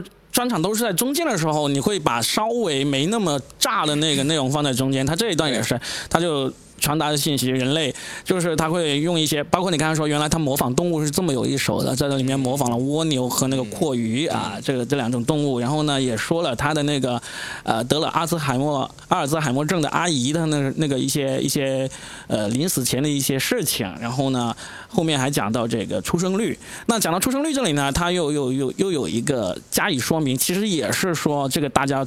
对这个不要断章取义啊，不要就是拿笑话来套现实的这么一个观点放在里面，就因为他讲到这个出生率，其实他说现在非洲的出生率，婴儿出生存活率跟那个英国其实差不了太多的，英国百分之九十九点几，那非洲也有百分之九十六点几，然后它里面有说到了一个一个一个词，就一个事实，就是很多其实非洲婴儿一出生就得了艾滋病。那这个其实是很沉重的一个话题，他就特意停下来解释，这个如果你只是拿我这一段说，孩子一出生就得了艾滋病这个事情来断章取义的话，那我就死了。但实际上，他这个段子是用来用来说什么呢？我们往下看一看他怎么解释他这个段子为什么要这样安排。Also, by the time that goes on Netflix, I'd have been playing arenas around the world. It'd be hitting hard, people would be laughing. So if you are an African woman and you, you just had a baby in Africa, and the doctor goes, Oh, I'm sorry, your baby's got AIDS. You go, Oh my God, you're there. You know, a little baby's got, you're there with your husband, and you go, Oh, our baby's got AIDS, Jeff. Jeff.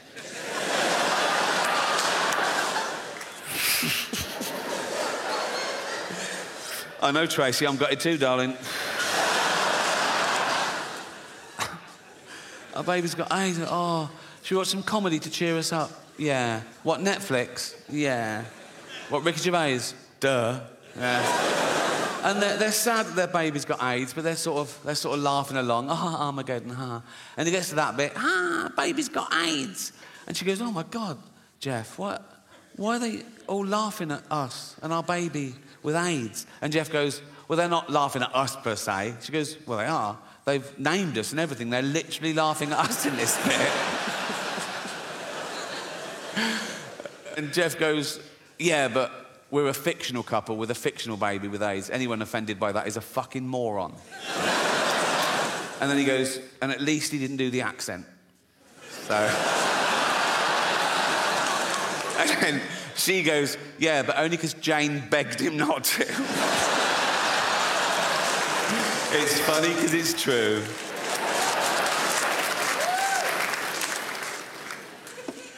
好，他解释这个 呃，非洲出生的婴儿一出生就得了那个艾滋，他呃虚构了一对这个非洲的夫妇啊，然后呢，他们孩子出生得了艾滋，心情很不好，然后呢就看他这个 Armageddon 这个这个世界末日这个专场，看到那个 Ricky Gervais 在这个表演上面去嘲笑他们，他们就不明白他们为什么要嘲笑自己，但是他就通过这个夫妇里面的嘴巴来说出来，就说我们是一对虚构的夫妇，然后呢我们。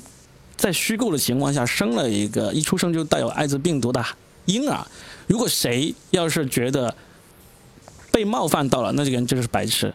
他其实依也依然是说我只是在表演，我只是在创作一个虚构的角色。但是如果你被冒犯到了，就就你就代入了自己，就没必要。但实际上，我觉得他这个段子并没有很好的能够。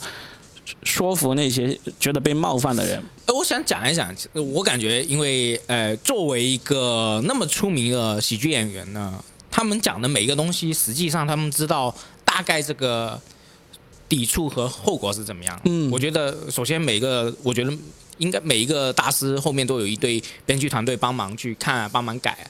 包括他，他最后面收尾是他的女朋友跟他说不要这样，嗯，就是他是给人大家参考，而且在线下呃反复的试验过，这个东西一出来虽然好笑，肯定会有人抵触，所以他想到一个解决方式，就是要解释一下，对，只是去处理了一下，处理了一下，就是加了一个缓缓冲，我觉得是的，他他整个例子都是加一个缓冲，然后降低这个争议的这个后果。对，觉得是的对，反正也刚好就放在中中间嘛。他这个这个段子放在哪里，可能都很难让人家呃降低那么大的那个抵触的情绪。但肯定是说服，我觉得就是缓缓冲，缓冲一下啊。对。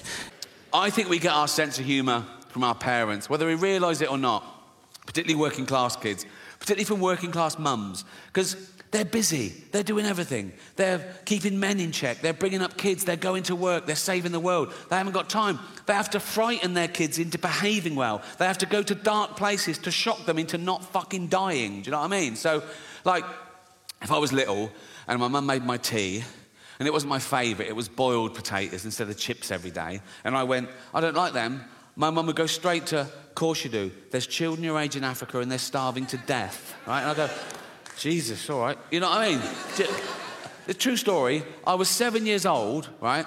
And I'd been playing in the park and I came running in and my mum went, Ricky, come here, sit down. There must have been a local pedo incident, right? and my mum went, never go in the toilets in the park again. And I went, why? She knew she couldn't explain paedophilia to a seven year old, right? But this is what she came up with. She said, because there's a man going round and he's cutting little boys' willies off. I was like, what? That's a fucking thing, is it? That's a. I didn't sleep for a week. Uh, and it worked. I never went in those fucking toilets again. Uh, but she knew instinctively. If she'd have gone, Ricky, come in, sit down. What's the matter? Never go in the toilets again. Why not? There's a paedophile. What's a paedophile? Oh, he's a man who gives you sweets and puppies. Bring it on. You know, I, at seven years old, I'd wank off anyone for a puppy. I'd be like that, wouldn't it? Be like that.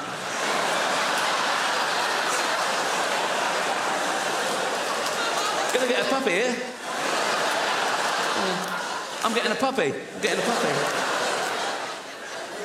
Gonna get a puppy here? Oh, fucking hell. Oh, I can't, I cannot do it left-handed at all. fucking hell, come on. Have you been drinking? Oh, Jesus Christ. Come on. Now. Oh.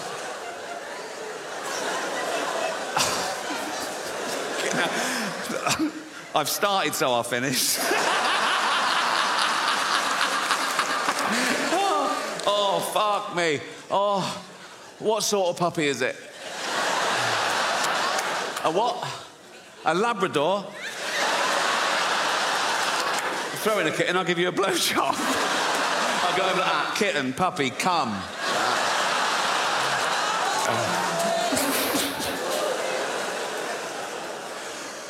Oh, I miss the local pedo. Don't you? There was always one, wasn't there?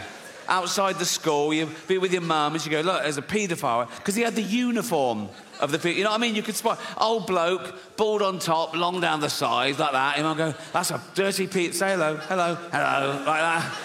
Dirty, look, that's what a fucking pedo looks Dirty fucking paedophile, right?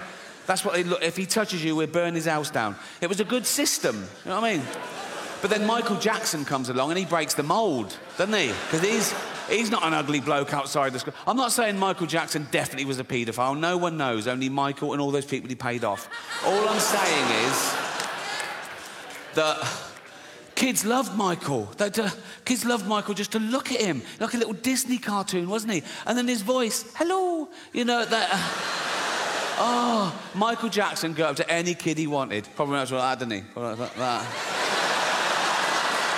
That's another thing. Kids would go, There's Michael Jackson, he's going away from us. He wasn't, he was going towards them. but people don't care because he's so good. Right, he's so good. He's so popular as well. I think if he'd have lived to stand trial, he'd have beaten the rap because everyone loves him. And he'd be so vulnerable in court as well, wouldn't he? He'd be there like that. And the judge would go, Michael, did you fiddle all those kids? And he'd go, hee hee. judge would go, Case it, get out of here, scam. Go on. I promised you more about China, and this is uh, an amazing statistic, okay? This is true. Look at that, right? In China, there are 10 million Chinese paedophiles. 10 million Chinese paedophiles in China, and there's not enough kids. Because they've been restricting the birth. There's all these poor pedos, and they're going, Where's all the fucking kids? Like, you know, fuck me, we're having, we're having to double up here, and uh. I just thought of a joke then, I can't do it. It is actually too offensive. okay, okay, all right, all right, I'll do it. But, but remember, remember, you can't choose your own thoughts, okay? and I just had this thought, right? China, okay, Chinese paedophile, Chinese paedophile goes to a little Chinese kid and he goes, Do you want a puppy? And the kid goes, I'm not hungry.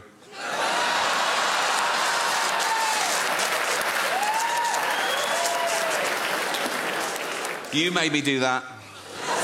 You committed the hate crime. 好，那就是从这个第二十呃六分钟左右开始，他用了长达那个呃 长达那个五六分钟的来讲了一段跟他的主题不完全相关的，他可以讲到他的幽默感是怎么来的，那么以及这个呃关于这个恋童癖的一些故事，就是呃他先从。我觉得这个不算横炮，就算是他在专场里面，他加入了另外一段跟主题不有没有密切相关的，也是他完整的一段表演。他这段其实就可以拿来上拼盘去讲，就是 beat 嘛，一个对一个 bit。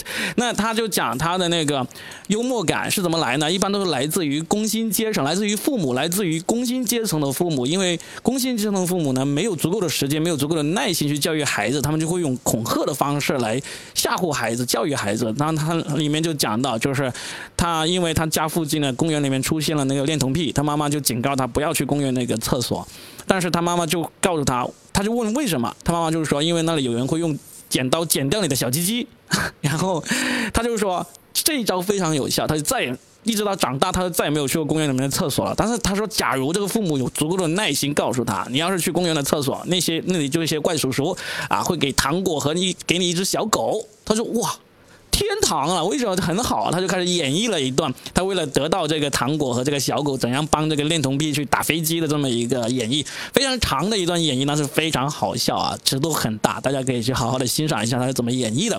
然后呢？他顺带有讲到了，就是觉得以前的恋童癖呢都很容易认出来的，但是 Michael Jackson 就不太认得出来了。他他他也说了，我不是说 Michael Jackson 是不是恋童癖啊，只有那些小孩以及被他收买的人才知道。所以这个段子其实是相当冒犯 Michael Jackson 的粉丝的。接下来。终于轮到来冒犯我们中国人了，他就他就有说到这个，他就举一个例子，就是说到中国有一千万的恋童癖，这个应该也是他查到的一个数据。然后呢，他就第一个冒犯的，他说他们没有足够多的小孩，因为这个国家实行计划生育啊。当然，这个段子虽然冒犯，但其实已经过去了。我们现在不实行计划生育了，第三胎，我们希望多生足够多的孩子啦。OK，然后呢，他。这时候他他用了一个诡计啊，他就说，他就开始说那个恋童癖这么多，但是孩子不够用。这些恋中国的恋童癖呢，要要那个共用孩子。说到这里的时候呢，他忽然就打住了，他就装装出一副，哎，我突然想到一个新的段子啊，啊，这个段子很冒犯，我要不要说呢？然后大家下面的当然起哄啊，说啊说啊说啊，他就说啊，很冒犯啊，呃，那但是呢，我不能控制我那个脑海里面突然冒出的想法。他这句话就暴露了他这个段子是精心准备好的，因为他后面呃结尾的时候有说到，就是人是不能控制。自己突然冒出来的想法的，所以呢，他就说我不能控制我突然冒出来想法，这是我刚刚想到的啊。然后他就说了一个，他说一个中国的恋童癖，呃，去引诱孩子说啊，拿着小狗去给这个孩子说啊，小狗要不要？然后孩子看着他就说饿我不饿。然后这个段子就引发了老外，呃，海山呼海啸般的那个欢呼啊，因为在他们那里，中国人喜欢吃狗，呃，非常非常强烈的刻板印象。这个段子呢，其实我当时看的时候，我会觉得有点无聊，因为是有点无聊。狗的这个就太刻板印象，对的，处理很好，但。但是他演绎的太好了，所以而且呢，他非常知道那些现场观众这个刻板印象有多么深刻，所以他就依然用了这么一个段子，那也导致他这个专场呢，就我觉得肯定就是因为这个段子导致。这专场是不是因为这句话所以拿了那个艾美？呃，反正就是那个奖上面，I'm not hungry，对，Stay hungry，Stay hungry。OK，好啊，就是这个，呃，我觉得就是因为这个段子，然后后面呢还有一个段子也是很过分的啊，我们接下来往下继续看。I'm woke. I forgot. Let me get back on track. Right. Right. I've got a woke joke. Right. Remember those jokes we used to have when we were kids, like doctor, doctor jokes, like um. Doctor, doctor, I keep thinking I'm a pair of curtains. Well, pull yourself together then, right? I've, I've done a woke version of that, brought it up to today's standards, right? So, bloke goes to the doctor. He goes, Doctor, doctor, I keep thinking I'm a pair of curtains. And the doctor goes, Well, you are then.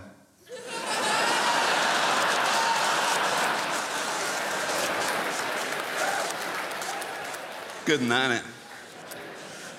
I should do political stuff now I'm woke, but I don't like it when a comedian just spouts his own political views and it, and, it, and it relies on the audience agreeing with him to get a round of applause. I think that loses something comedically. I want everyone to like my jokes, whatever your political persuasion. A joke shouldn't have a political wing. You know, I'm, I'm political in my private life, like everyone. You know, like I'm sometimes incensed by the inequalities in our society. We're in the seventh richest economy in the world, right? And there's homelessness. There's 250,000 homeless people in Britain. Now, I wish there were no homeless people because they're fucking horrible.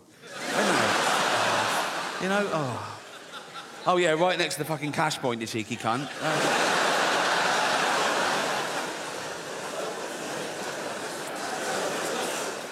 It is a serious problem, and I hope none of you ever find yourself homeless. But if you do, my advice is heroin. Cheers you right up, apparently. Um, I've got one of those mates. My mate said this to me in all seriousness. He said, Yeah. He said, But the thing about heroin, Rick, he said, some of the greatest albums of all time were created on heroin, weren't they? I went, Yeah, but they were created by some of the greatest artists of all time, weren't they? You're a plasterer. Right? if I were to give you heroin, you wouldn't come up with Dark Side of the Moon, would you? You'd fall asleep watching the telly and burn the fucking house down. I should do uh, topical stuff, but I, I never watch the news. I did see one thing recently on YouTube, actually. Do you know the little fella from Game of Thrones, um, the actor Peter Dinklage. Do you know Peter Dinklage? Yeah, he was at a junket, and it was for a, a new thing he was doing, right? And they were filming it. That's why it got leaked onto YouTube. And I don't know what brought it up, but he suddenly started going off on one. Someone, oh God. He was going, it's fucking disgusting. They're still doing productions of Snow White and the Seven Dwarves. For Christ's sake, it's fucking demeaning. It's 2023. He wasn't happy.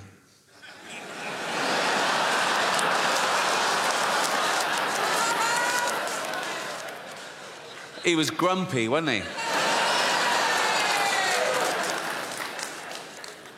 He's got a point now, hasn't he? He's got, obviously, he's got a point. But the thing is, it's all right for him because he's a multi-millionaire Hollywood actor, and he's a great actor as well. He does Shakespeare and everything. A lot of dwarves in entertainment aren't that great. If we no, some of them are fucking. They're props, right? no, let's be. They're, they're lucky to be fired from a fucking cannon, right?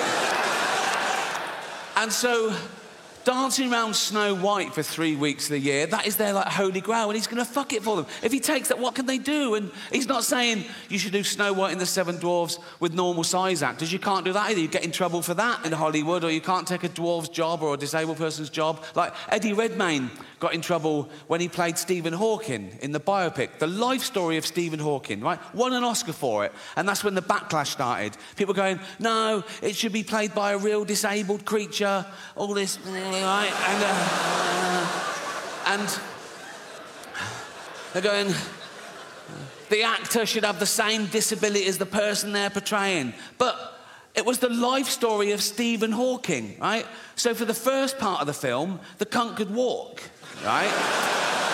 so I put it to you what is easier? Getting an actor who can walk,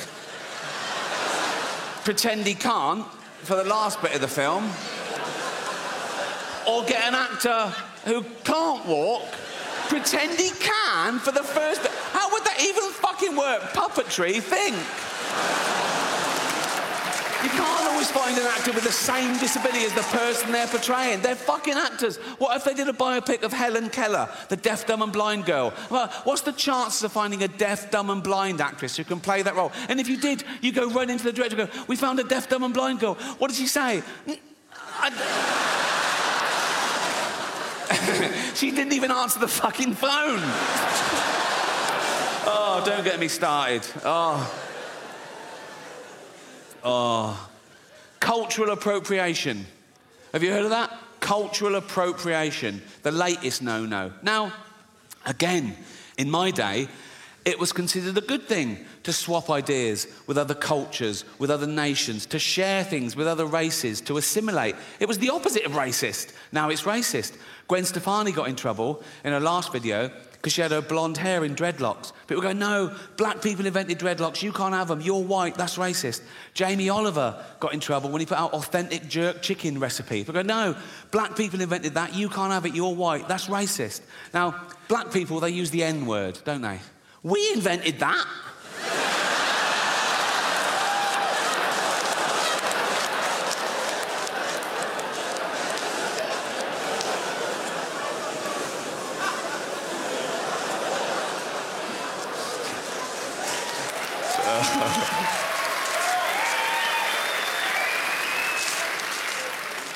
That's the one, isn't it? That's the one.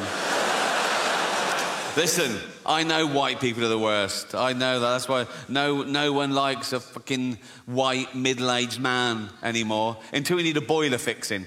Then it's get the bald bloke round now. Uh, Critical race theory, have you heard of that? Being taught in schools now, particularly in trendy areas like LA, right? Just like five year old kids and six year old kids. If you haven't heard it, in a nutshell, critical race theory says that all white people are racist. That we're born racist and we continue to be racist because we're affording the privilege of a racist society set up by our forefathers, okay? So basically, all white people are racist and there's nothing we can do about it, which is a relief. Um,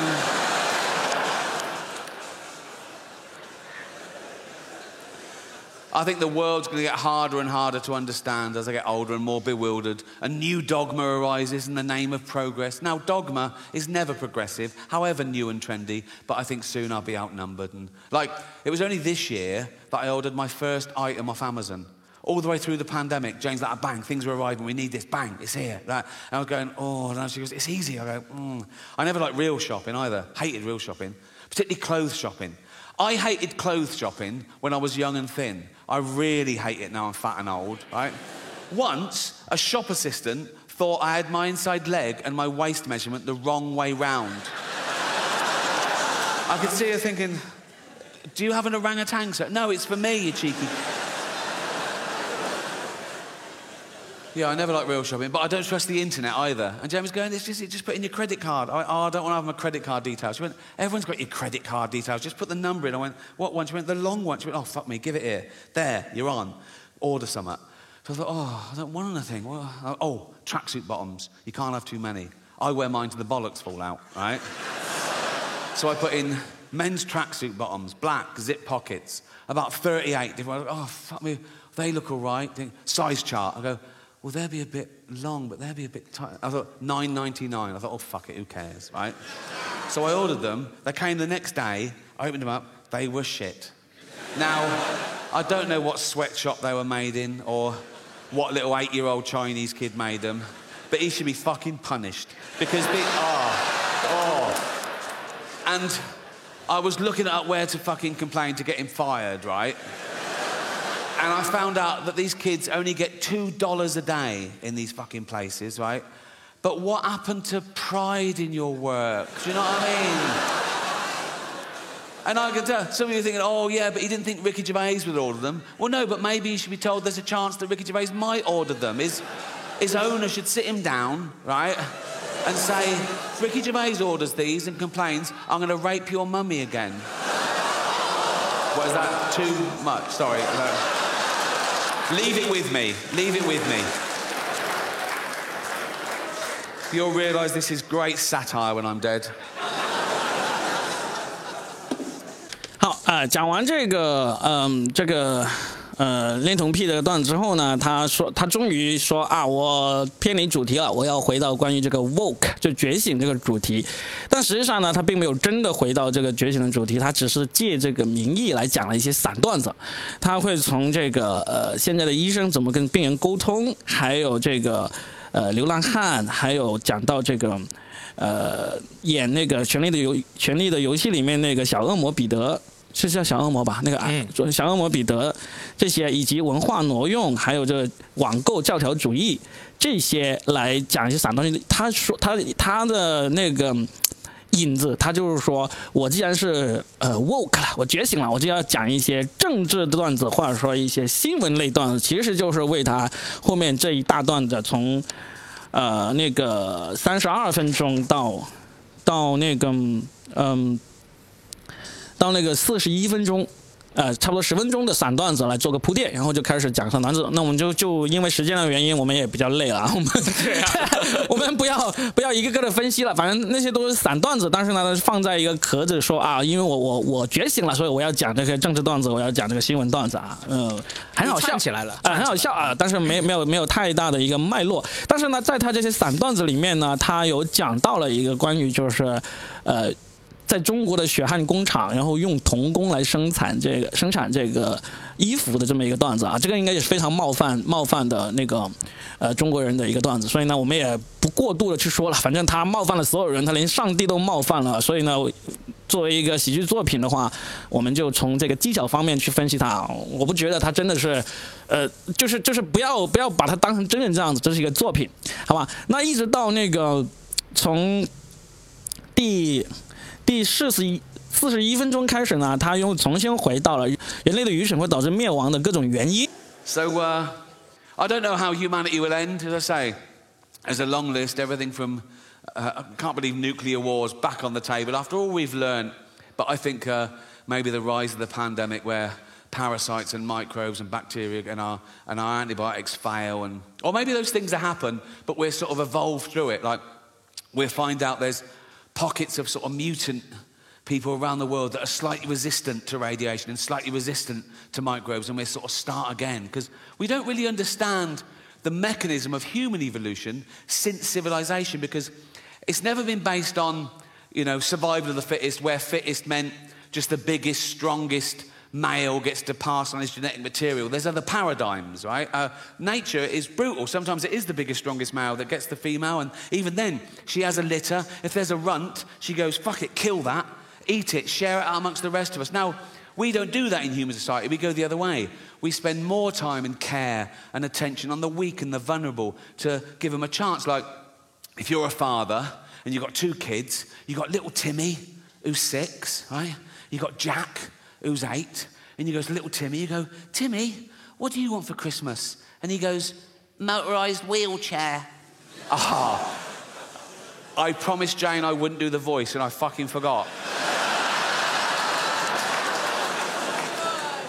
it's too late now, isn't it?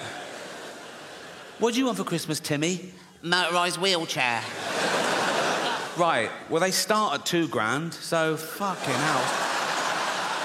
What do you want, Jack? Uh, just a tennis racket, please, Dad. Oh, good lad. Oh. How is your tennis? Uh, best in the school. Oh, you. Good. Also, a ramp. Fuck me. What, so now we're doing fucking building work at Christmas, are we? Fuck me. Oh, sorry, Jack, can't afford your tennis racket. We've got to spend all the money on a ramp and a motorised wheelchair for this money grabbing little fucking. Why do you need a motorised one? No arms. That's fair enough. That is fair enough. I can tell some of you feel a bit uncomfortable laughing at little Timmy, who's a, a little six year old lad. He's got a, a funny little voice because his all chest is all fucked. got no arms, no legs, just like stumps, right? But let me, let me tell you something about Timmy to make you feel better about yourselves. He's a fucking racist. Yes. Horrible little shit, he is. You fucking, you little fucking bigot. You fucking, you disgusting little fucking racist, you racist scum, you filthy little fucking, you fascist, you fucking, you disgust me.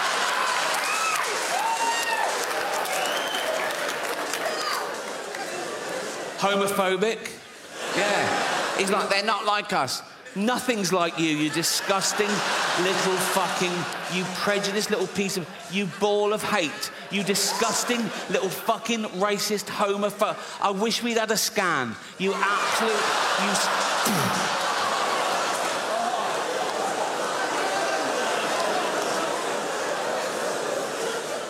Misogynist. If he could, he'd rape. There's. There's your little Timmy.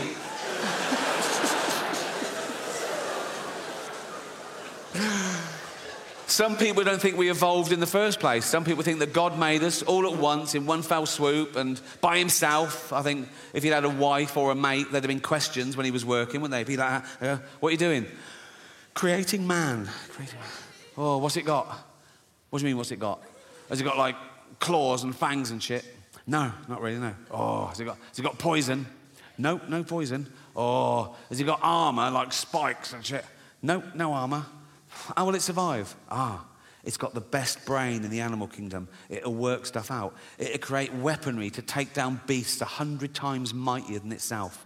It'll wear their carcass through the ice age. It'll go through famine. It'll go through world wars. It'll eventually start getting scared of words.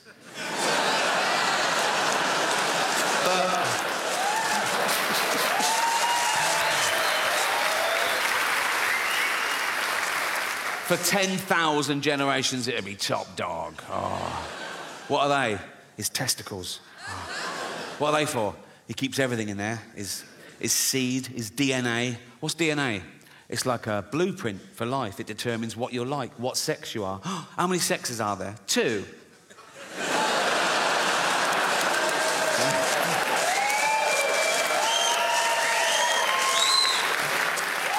Also, that's where he keeps his testosterone, so he's fucking well hard, right? And if you take a finger and flick a testicle, he's fucked. He's absolutely fucked. He's, he's throwing up, he's on the floor, he's out of the game, absolutely kippered. Why are you putting it on the outside? For a laugh, just for a laugh.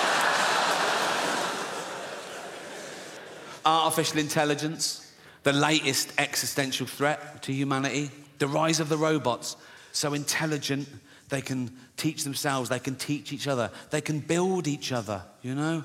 Um, soon they know everything there is to know and they hate us. Why wouldn't they, right? And they'll be so realistic, they'll walk amongst us, They'll go to work, right? You know when they're getting really human? When they start calling in sick. Mondays. I mean, they've learned all the tricks. They go, oh, I'm not coming in today. Why not? Oh, fed up. What's the matter with you? They sort of scan social media. ADHD.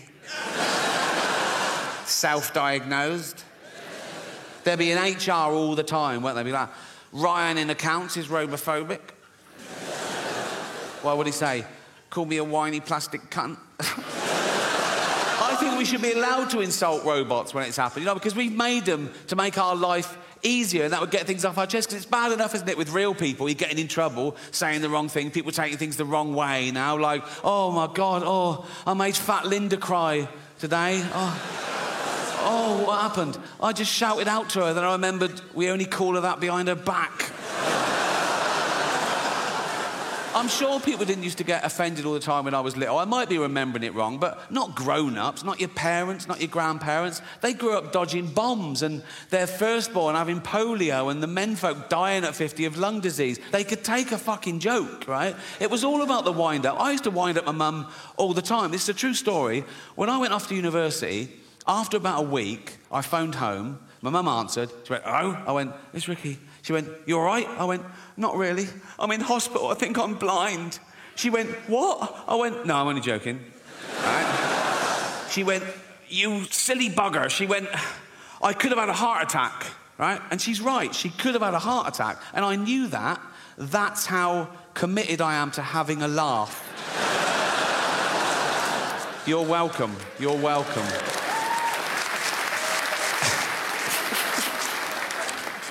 Space travel, the last ditch attempt. When we fuck this planet completely, can we leave its dying husk and move to a new one and start again? I don't think so. Not in my lifetime. Probably not in yours. You know, it's like the closest one, the only one viable, is Mars, and that's nine months away on a rocket. Right? It's got no atmosphere, an average temperature of minus 70 degrees. How's this for irony? Scientists are working out whether they can detonate nuclear warheads in the crust to release the frozen water to cause an atmosphere and get a little bit of global warming going. I mean, I don't know. It's, it's only billionaires have got enough money to waste on exploration. There's nothing out there, you know. It's like, now you can do space tourism. Have you heard of that? You can pay $150,000. They shoot you into space for an hour, and you float around going, I'm in space.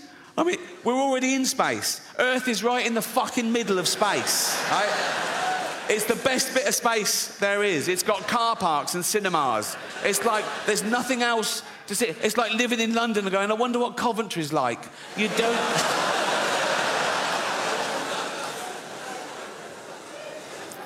啊，从这个照顾弱者到呃，上帝如何造人，到人工智能啊，到那个太空旅行啊，到这个啊， 到这个，然后呢，一直讲讲到到第五十分钟，还有十分钟就结束了的话，他就用了一大段，就是呃，讲到人类呃对动物并不是一视同仁。比如说，我们会吃很多各种各样的动物，呃，但是呢，我们对狗就非常的爱。他没有往那个。就是去冒犯那些爱狗人士的那个角度去讲这个段子，他非常聪明。他选择了一个网站，他说有一个二零一零年创立的网站叫做 Does the dog Die dot com，就是狗死了吗？这个网站，这个网站呢是指那些电影爱好者，他要去看一部电影的时候，有些爱狗的人他是见不得电影里面会出现有狗狗死掉或者受伤的那种情节的。然后呢，这个网站呢，它就选取了，就是几乎每一部电影你都可以去问一问，因为就相当于你又不想被人剧透，但是呢，你又不想看到这个电影里面有狗会死掉了这样的情节，所以呢，你要看这个电影之前，你就可以去这个网站去问一下。But I'm optimistic. I am. I think. I think. Uh, I think people care about the planet deep down. I think just that most people on the planet. don't realize that most people on the planet are destroying the planet. Most people don't realize that in my lifetime, we've wiped out 70% of all animal populations. And what's left en masse on the earth of animals is 36% human, 60% farm animals just to feed humans, and 4% wild now. People don't realize that we have to tear down entire rainforests, the lungs of the earth, just to grow grain, to feed these cows, to feed us. We steal grain from third world countries because they want hard currency. They can't even feed their own people. We take their grain, feed our cattle.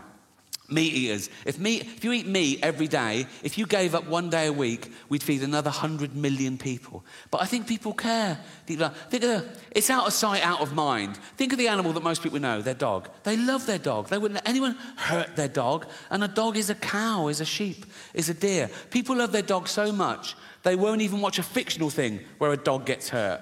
And I get that. There's a, there's a website, it's a real website it's called doesthedogdie.com, right? And it was set up because people would watch a film or a program with a dog in it, and something would happen to the dog, and they'd turn it off. It would ruin it for them. It would ruin their day, right? So this website was set up. You could go to it, you could put in any film or TV show and ask, does a dog die? And, they, and someone would answer you, no, or whatever. And um, it's become a thing for all anyone's phobias. Anything you don't want to see in a film, you just look up the film and they answer your question, right? So uh, I looked up one film on here, uh, Schindler's List.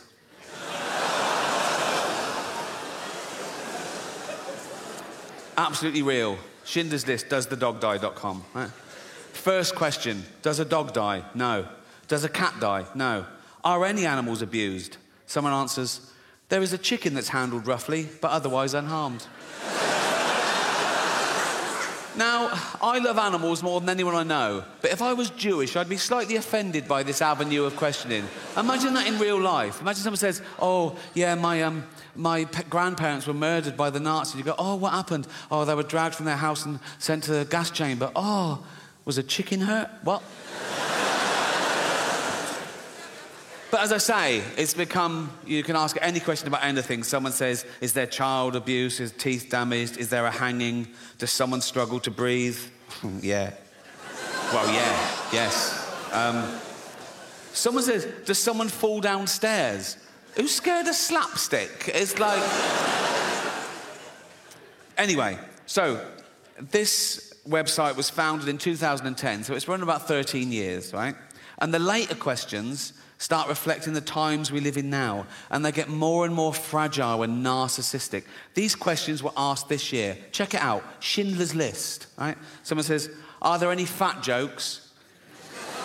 Would that make this worse? Well, imagine the real thing. Imagine I'm in a concentration camp, right? I'm naked, everyone around me is naked. We've got a commandant herding us towards a gas chamber, and he goes, Move it, fatty, right? And I go, Rude.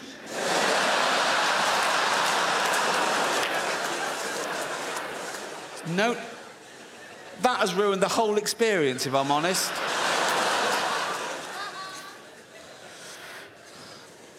Someone asks, Is there hate speech? Yeah, there is. Suck it up, Buttercup. Uh, are there any man in a dress jokes? Very few jokes. If you've come to this film for a giggle, you're going to be very disappointed. But this one takes the biscuit for me. Remember, this is a movie set in the 1940s about arguably the worst atrocity in civilized human history. Check this out. Is someone misgendered?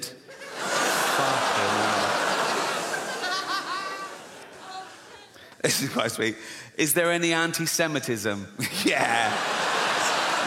this is pretty much the mother load, right?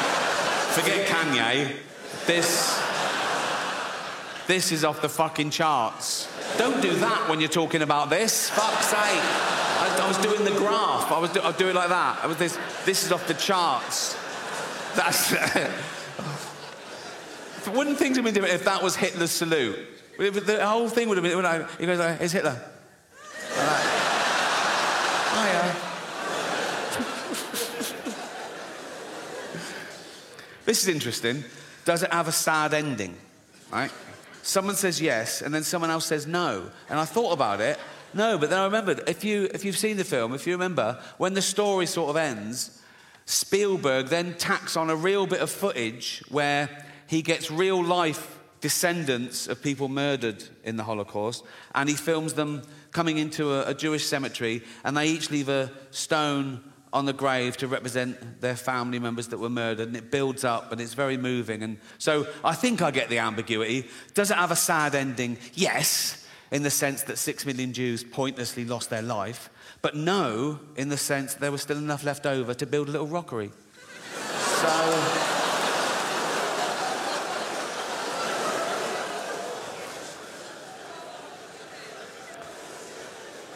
I asked one question myself on this. Is James Corden in it?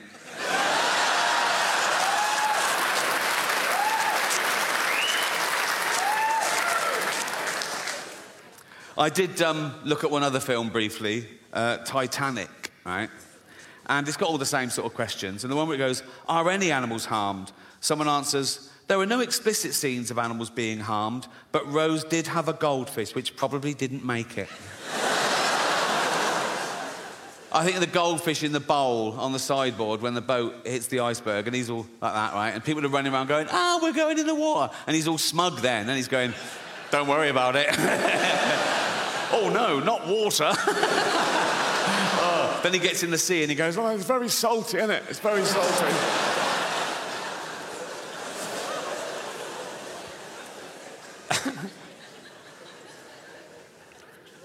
I'll leave you with a true story. It's still on the theme of Does the Dog Die? When I was uh, seven years old, my mum took me to the cinema to see a film called Old Yeller. Beautiful film, yeah, made in the late 50s and um, sort of set in the Wild West on this homestead. And it's about a, a kid who adopts this little junkyard dog and he calls him Old Yeller and they grow up together. And it's a buddy movie, it's a love story between this kid and this dog. And Eventually, when the dog's big and, you know, he protects this kid in the wild, he fights a cougar and a bear and a wolf or whatever. But towards the end of the film, the kid's about 13, maybe. It takes a dark turn. I remember the kid sort of looking at Old Yeller, who's locked in the barn, and the mother's suspicious, right? And he goes, she goes, "Is it Old Yeller all right?" Yeah, he's fine, he's fine. But the kid knows that he's been bitten, right? And soon, Old Yeller starts foaming at the mouth and oh, getting aggressive. And the mother turns up with a gun, and the kid goes, No. And she goes, You know, we've got to do it, boy. He goes, Yeah, but he's my dog. I'll do it. And he shoots his own dog. And I was like in floods for like a year, right? anyway, fast forward, right, a few years ago, I was on tour, I was on a train, and I get a text from Jane. And she says, Oh, I'm finally watching Old Yeller.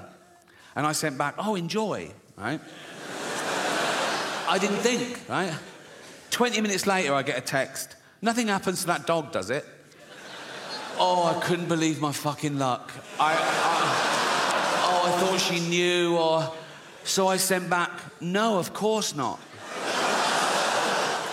One hour later, I get a text, you cunt.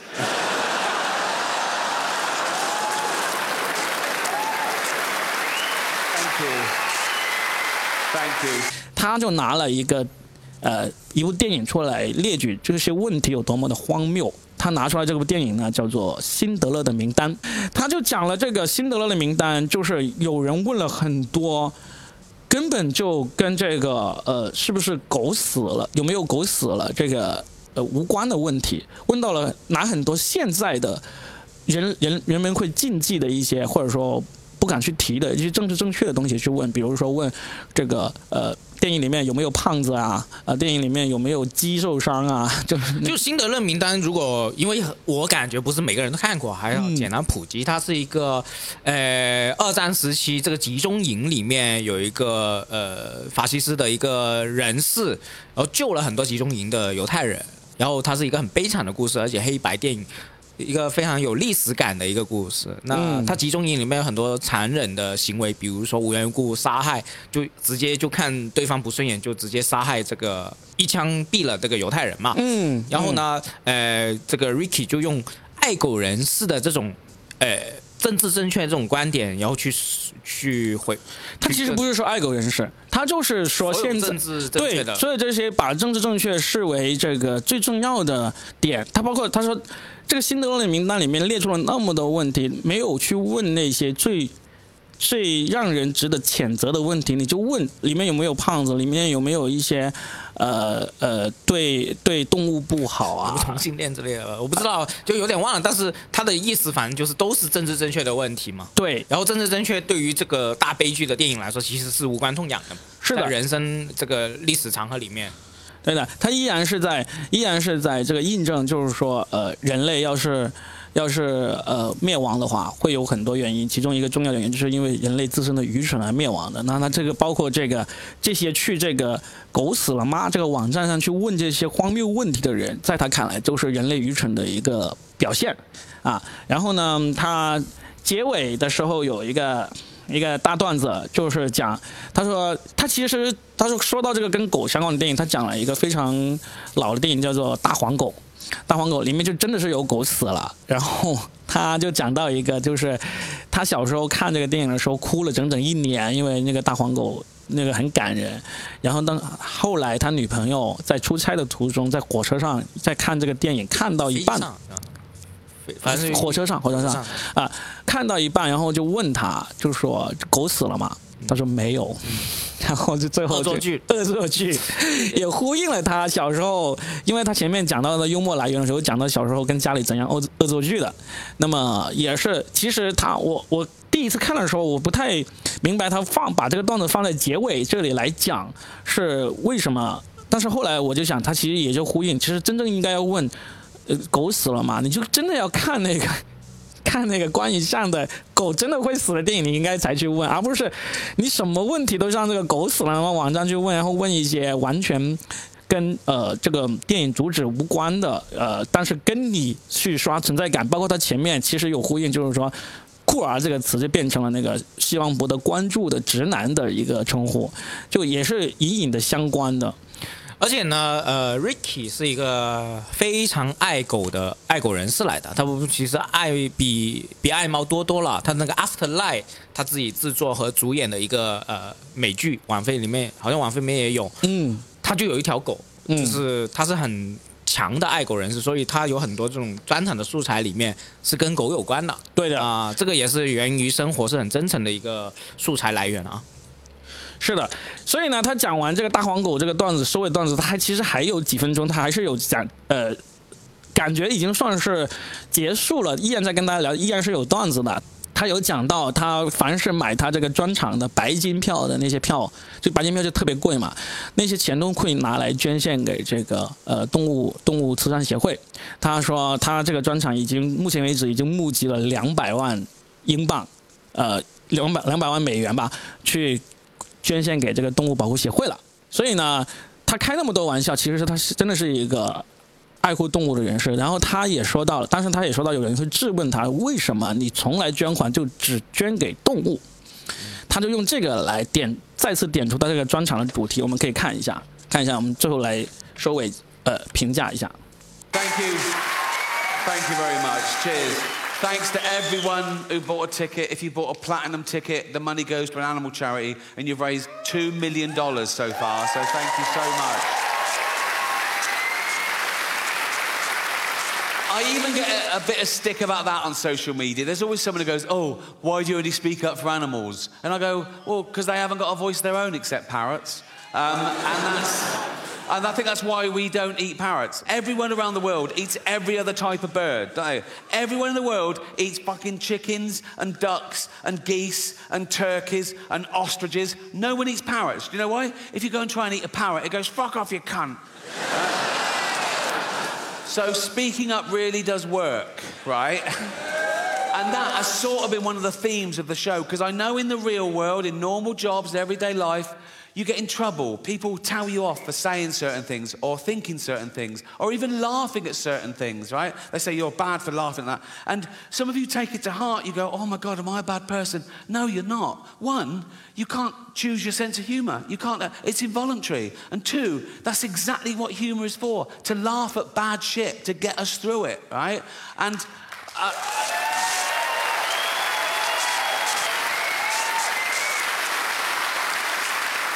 And we've established you can't even choose your own thoughts. How often have you been on a train station and you've suddenly thought, what if I just pushed that bloke? And, the t- and then you go, why have I thought that? Am I, am I a psychopath? No, you're not. You're the opposite. You're a safe pair of hands. You're testing yourself. You're reminding yourself how terrible that would be. You're a good person, right? I don't get that one. Um, what I get is I'm talking to a really sweet old lady, and I suddenly start thinking, what if I just spat in her face now? Why would I? Another theme of the show has been words change and I'm woke, haha. But here's the irony I think I am woke, but I think that word has changed. I think if woke still means what it used to mean, that you're aware of your own privilege. You try and maximize uh, equality, minimize oppression, be anti racist, anti sexist, anti homophobic. Yes, I'm definitely woke. If woke now means being a puritanical, authoritarian bully who gets people fired for an honest opinion or even a fact, then no, I'm not woke. Fuck that.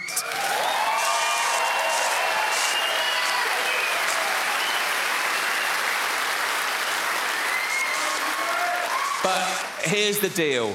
To each their own, laugh at whatever you find funny. All laughter's good, and you're amazing. Good night. 好，他有讲到，就是他嗯，就是筹集到两百万的款捐款都捐给了动物协会，然后就被人质疑说，为什么你的捐款都只捐给那个动物，而不捐给人类？他说，因为动物没有办法为自己发声。他然后他又讲了一个段子，他就是说，所有那些没有办法为自己发声的动物呢，都被吃了，包括很多鸟类、鸡、鸡、鸭、鱼啊，各种。但是只有鹦鹉没有被人吃，因为鹦鹉会说话，你靠近它，它就说滚开这样子。然后他他用这个段子来引出，就是。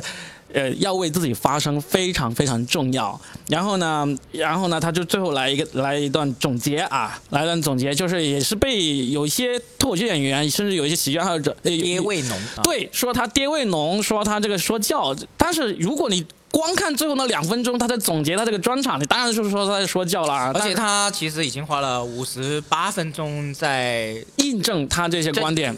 起码让观众是完全笑出来，就是他没有为了表达而一味的表达，对的是最后的总结陈词嘛。而且他总结陈词里面依然放了两个段子进去所以。这就是用四五百字总结陈词，一个小时的内容，我觉得这个是能接受的啊。对，而且他像这种已经是意见领袖级别的人物的话，我觉得他这样总结一下，就是对他的专场是这个结构是非常负责任的。你不会突然有一个爆梗结束了，后面就完全没有了。就是如果像我们这样的人，我们我们没有什么那个影响力，我们最后来个爆梗结束就已经是非常的庆幸了，我们能够用一个爆梗结束。但是他用一个爆梗结束之后，在总结总结的过程中再放段子进去，就是很难得。他总结了两个点，就是一个就是人不能选择自己的幽默感，人不能选择自己突然间冒出来的念头，就是。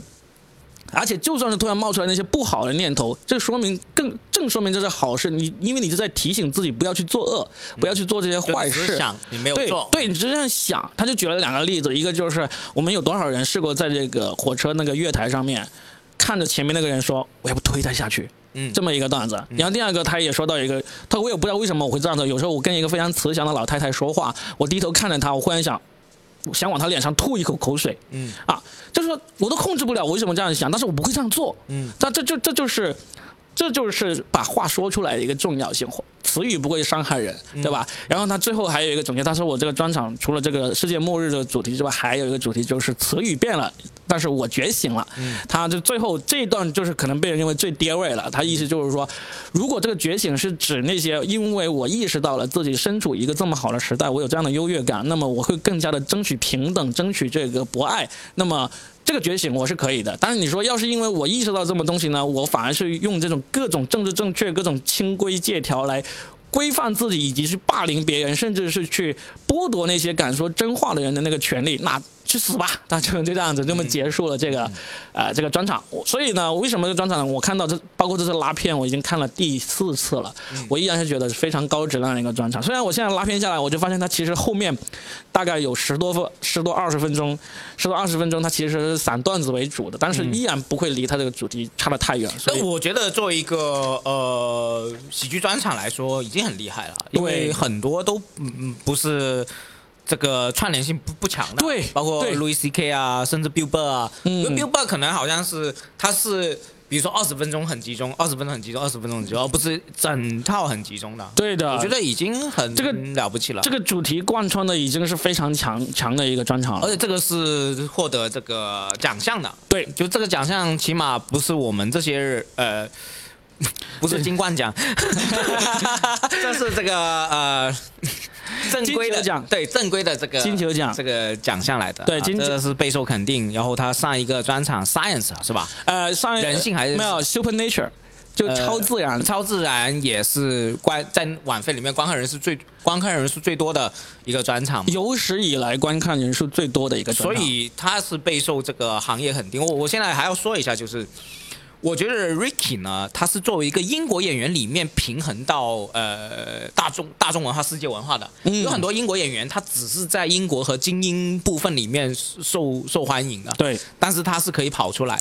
所以他牛逼的地方是，他实际上是很很有知识性的一个人，对但是他把这个 popular 做得很好，是的，我觉得就是挺牛逼的。把艺术性和启发性，还有这个娱乐性娱乐性、流行性全部都涵盖了，这嗯就是非常强的一个脱口秀大师。对对对对，嗯，希望他能够保持这种创作力，继续。我觉得已经到巅峰了。已经到巅峰了，是吧？对啊，你看吧，你你连续三个专场，三四个三个专场那么好，对，那肯定要降的。我觉得 你看他那个上一个专场又获得了有史以来最高的那个收看量，然后呢，他呃去年他的一场演出也是破了世界纪录，卖出了一百一十四万的门票，就一百一十四万的票房收入，英镑就是一千多万的那个那个票房收入，你说一场？一场啊哦，啊一场，那么也是一个记录。那确实是不管从这个线下演出票房、线上那个观看量，以及他主持那个金球奖的那个数量，你看这次金球奖换了那个周你很快喜，欢那个周快 被骂死了。那周快有没有给人贴出来说物以类聚？有没有？有没有给这个某个人贴起来？啊，我们接下来这个要录的播客就会说这个事情啊。行啊，那我们这次呃第一次尝试的音频拉片呢就拉完了啊，不知道拉的爽不爽快啊？大家听了爽不爽快啊？可欢迎大家给一些反馈。那我们如果好的话，我们下次再找一个高质量的专场来试一试。现实录了很久了，跟你说啊，一个半小时，差不多两个小时了。对的，对的，对的，这个好，好好，希望大家认真听。这个专场是很不错的，Ricky 的专场不错。那我现在二零二四年，我牙签，我觉得牙签会更新了我一事无成的专场，现在变成二点零了。之前有十五分钟的裸聊段子，因为市场这个不肯定和可能太太露骨了，而且我把这一段放到这个线上了，大家可以去站着说，就西坛路的这个官方网站群里面搜。我十六分钟都放上去了。那现在我的一事无成的这个专场要新推出来，在新的巡演，干净版，对吧？干净版，然后有二十分钟的内容是更新的，然后未来可能会更新的更多。然后我经过这个呃一年的一个进步啦，回回来也是进步很多的啦。而且牙签这个二点零版的一事无成呢，最近还有一个很棒的一个呃。还还还还非常棒的一个例子，可以跟大家说一下，就是他刚刚去南宁演了两场，嗯。就周六周周周五周六。周五一场，周六两场专场。完了之后，那个俱乐部老板马上定了他过完年再去演两场，对对，对立刻定了。就是整体来说，呃，这个专场是更普世，然后更 popular 的啊啊。然后就大家各位俱乐部老板如果听的话，就多多采购吧，而且我们的啊价格是很便宜的啊。啊、可以再冒一次险，可以再冒险。对，如果订阅过，大家就是可能没必要再采购，但是没采购过了，我觉得是可以过来看看了。我觉得性价比还是挺高的。嗯，嗯，好吧，嗯，就这样。行，希望今年牙签的专场大卖，嗯好嗯好好，OK，拜拜拜拜。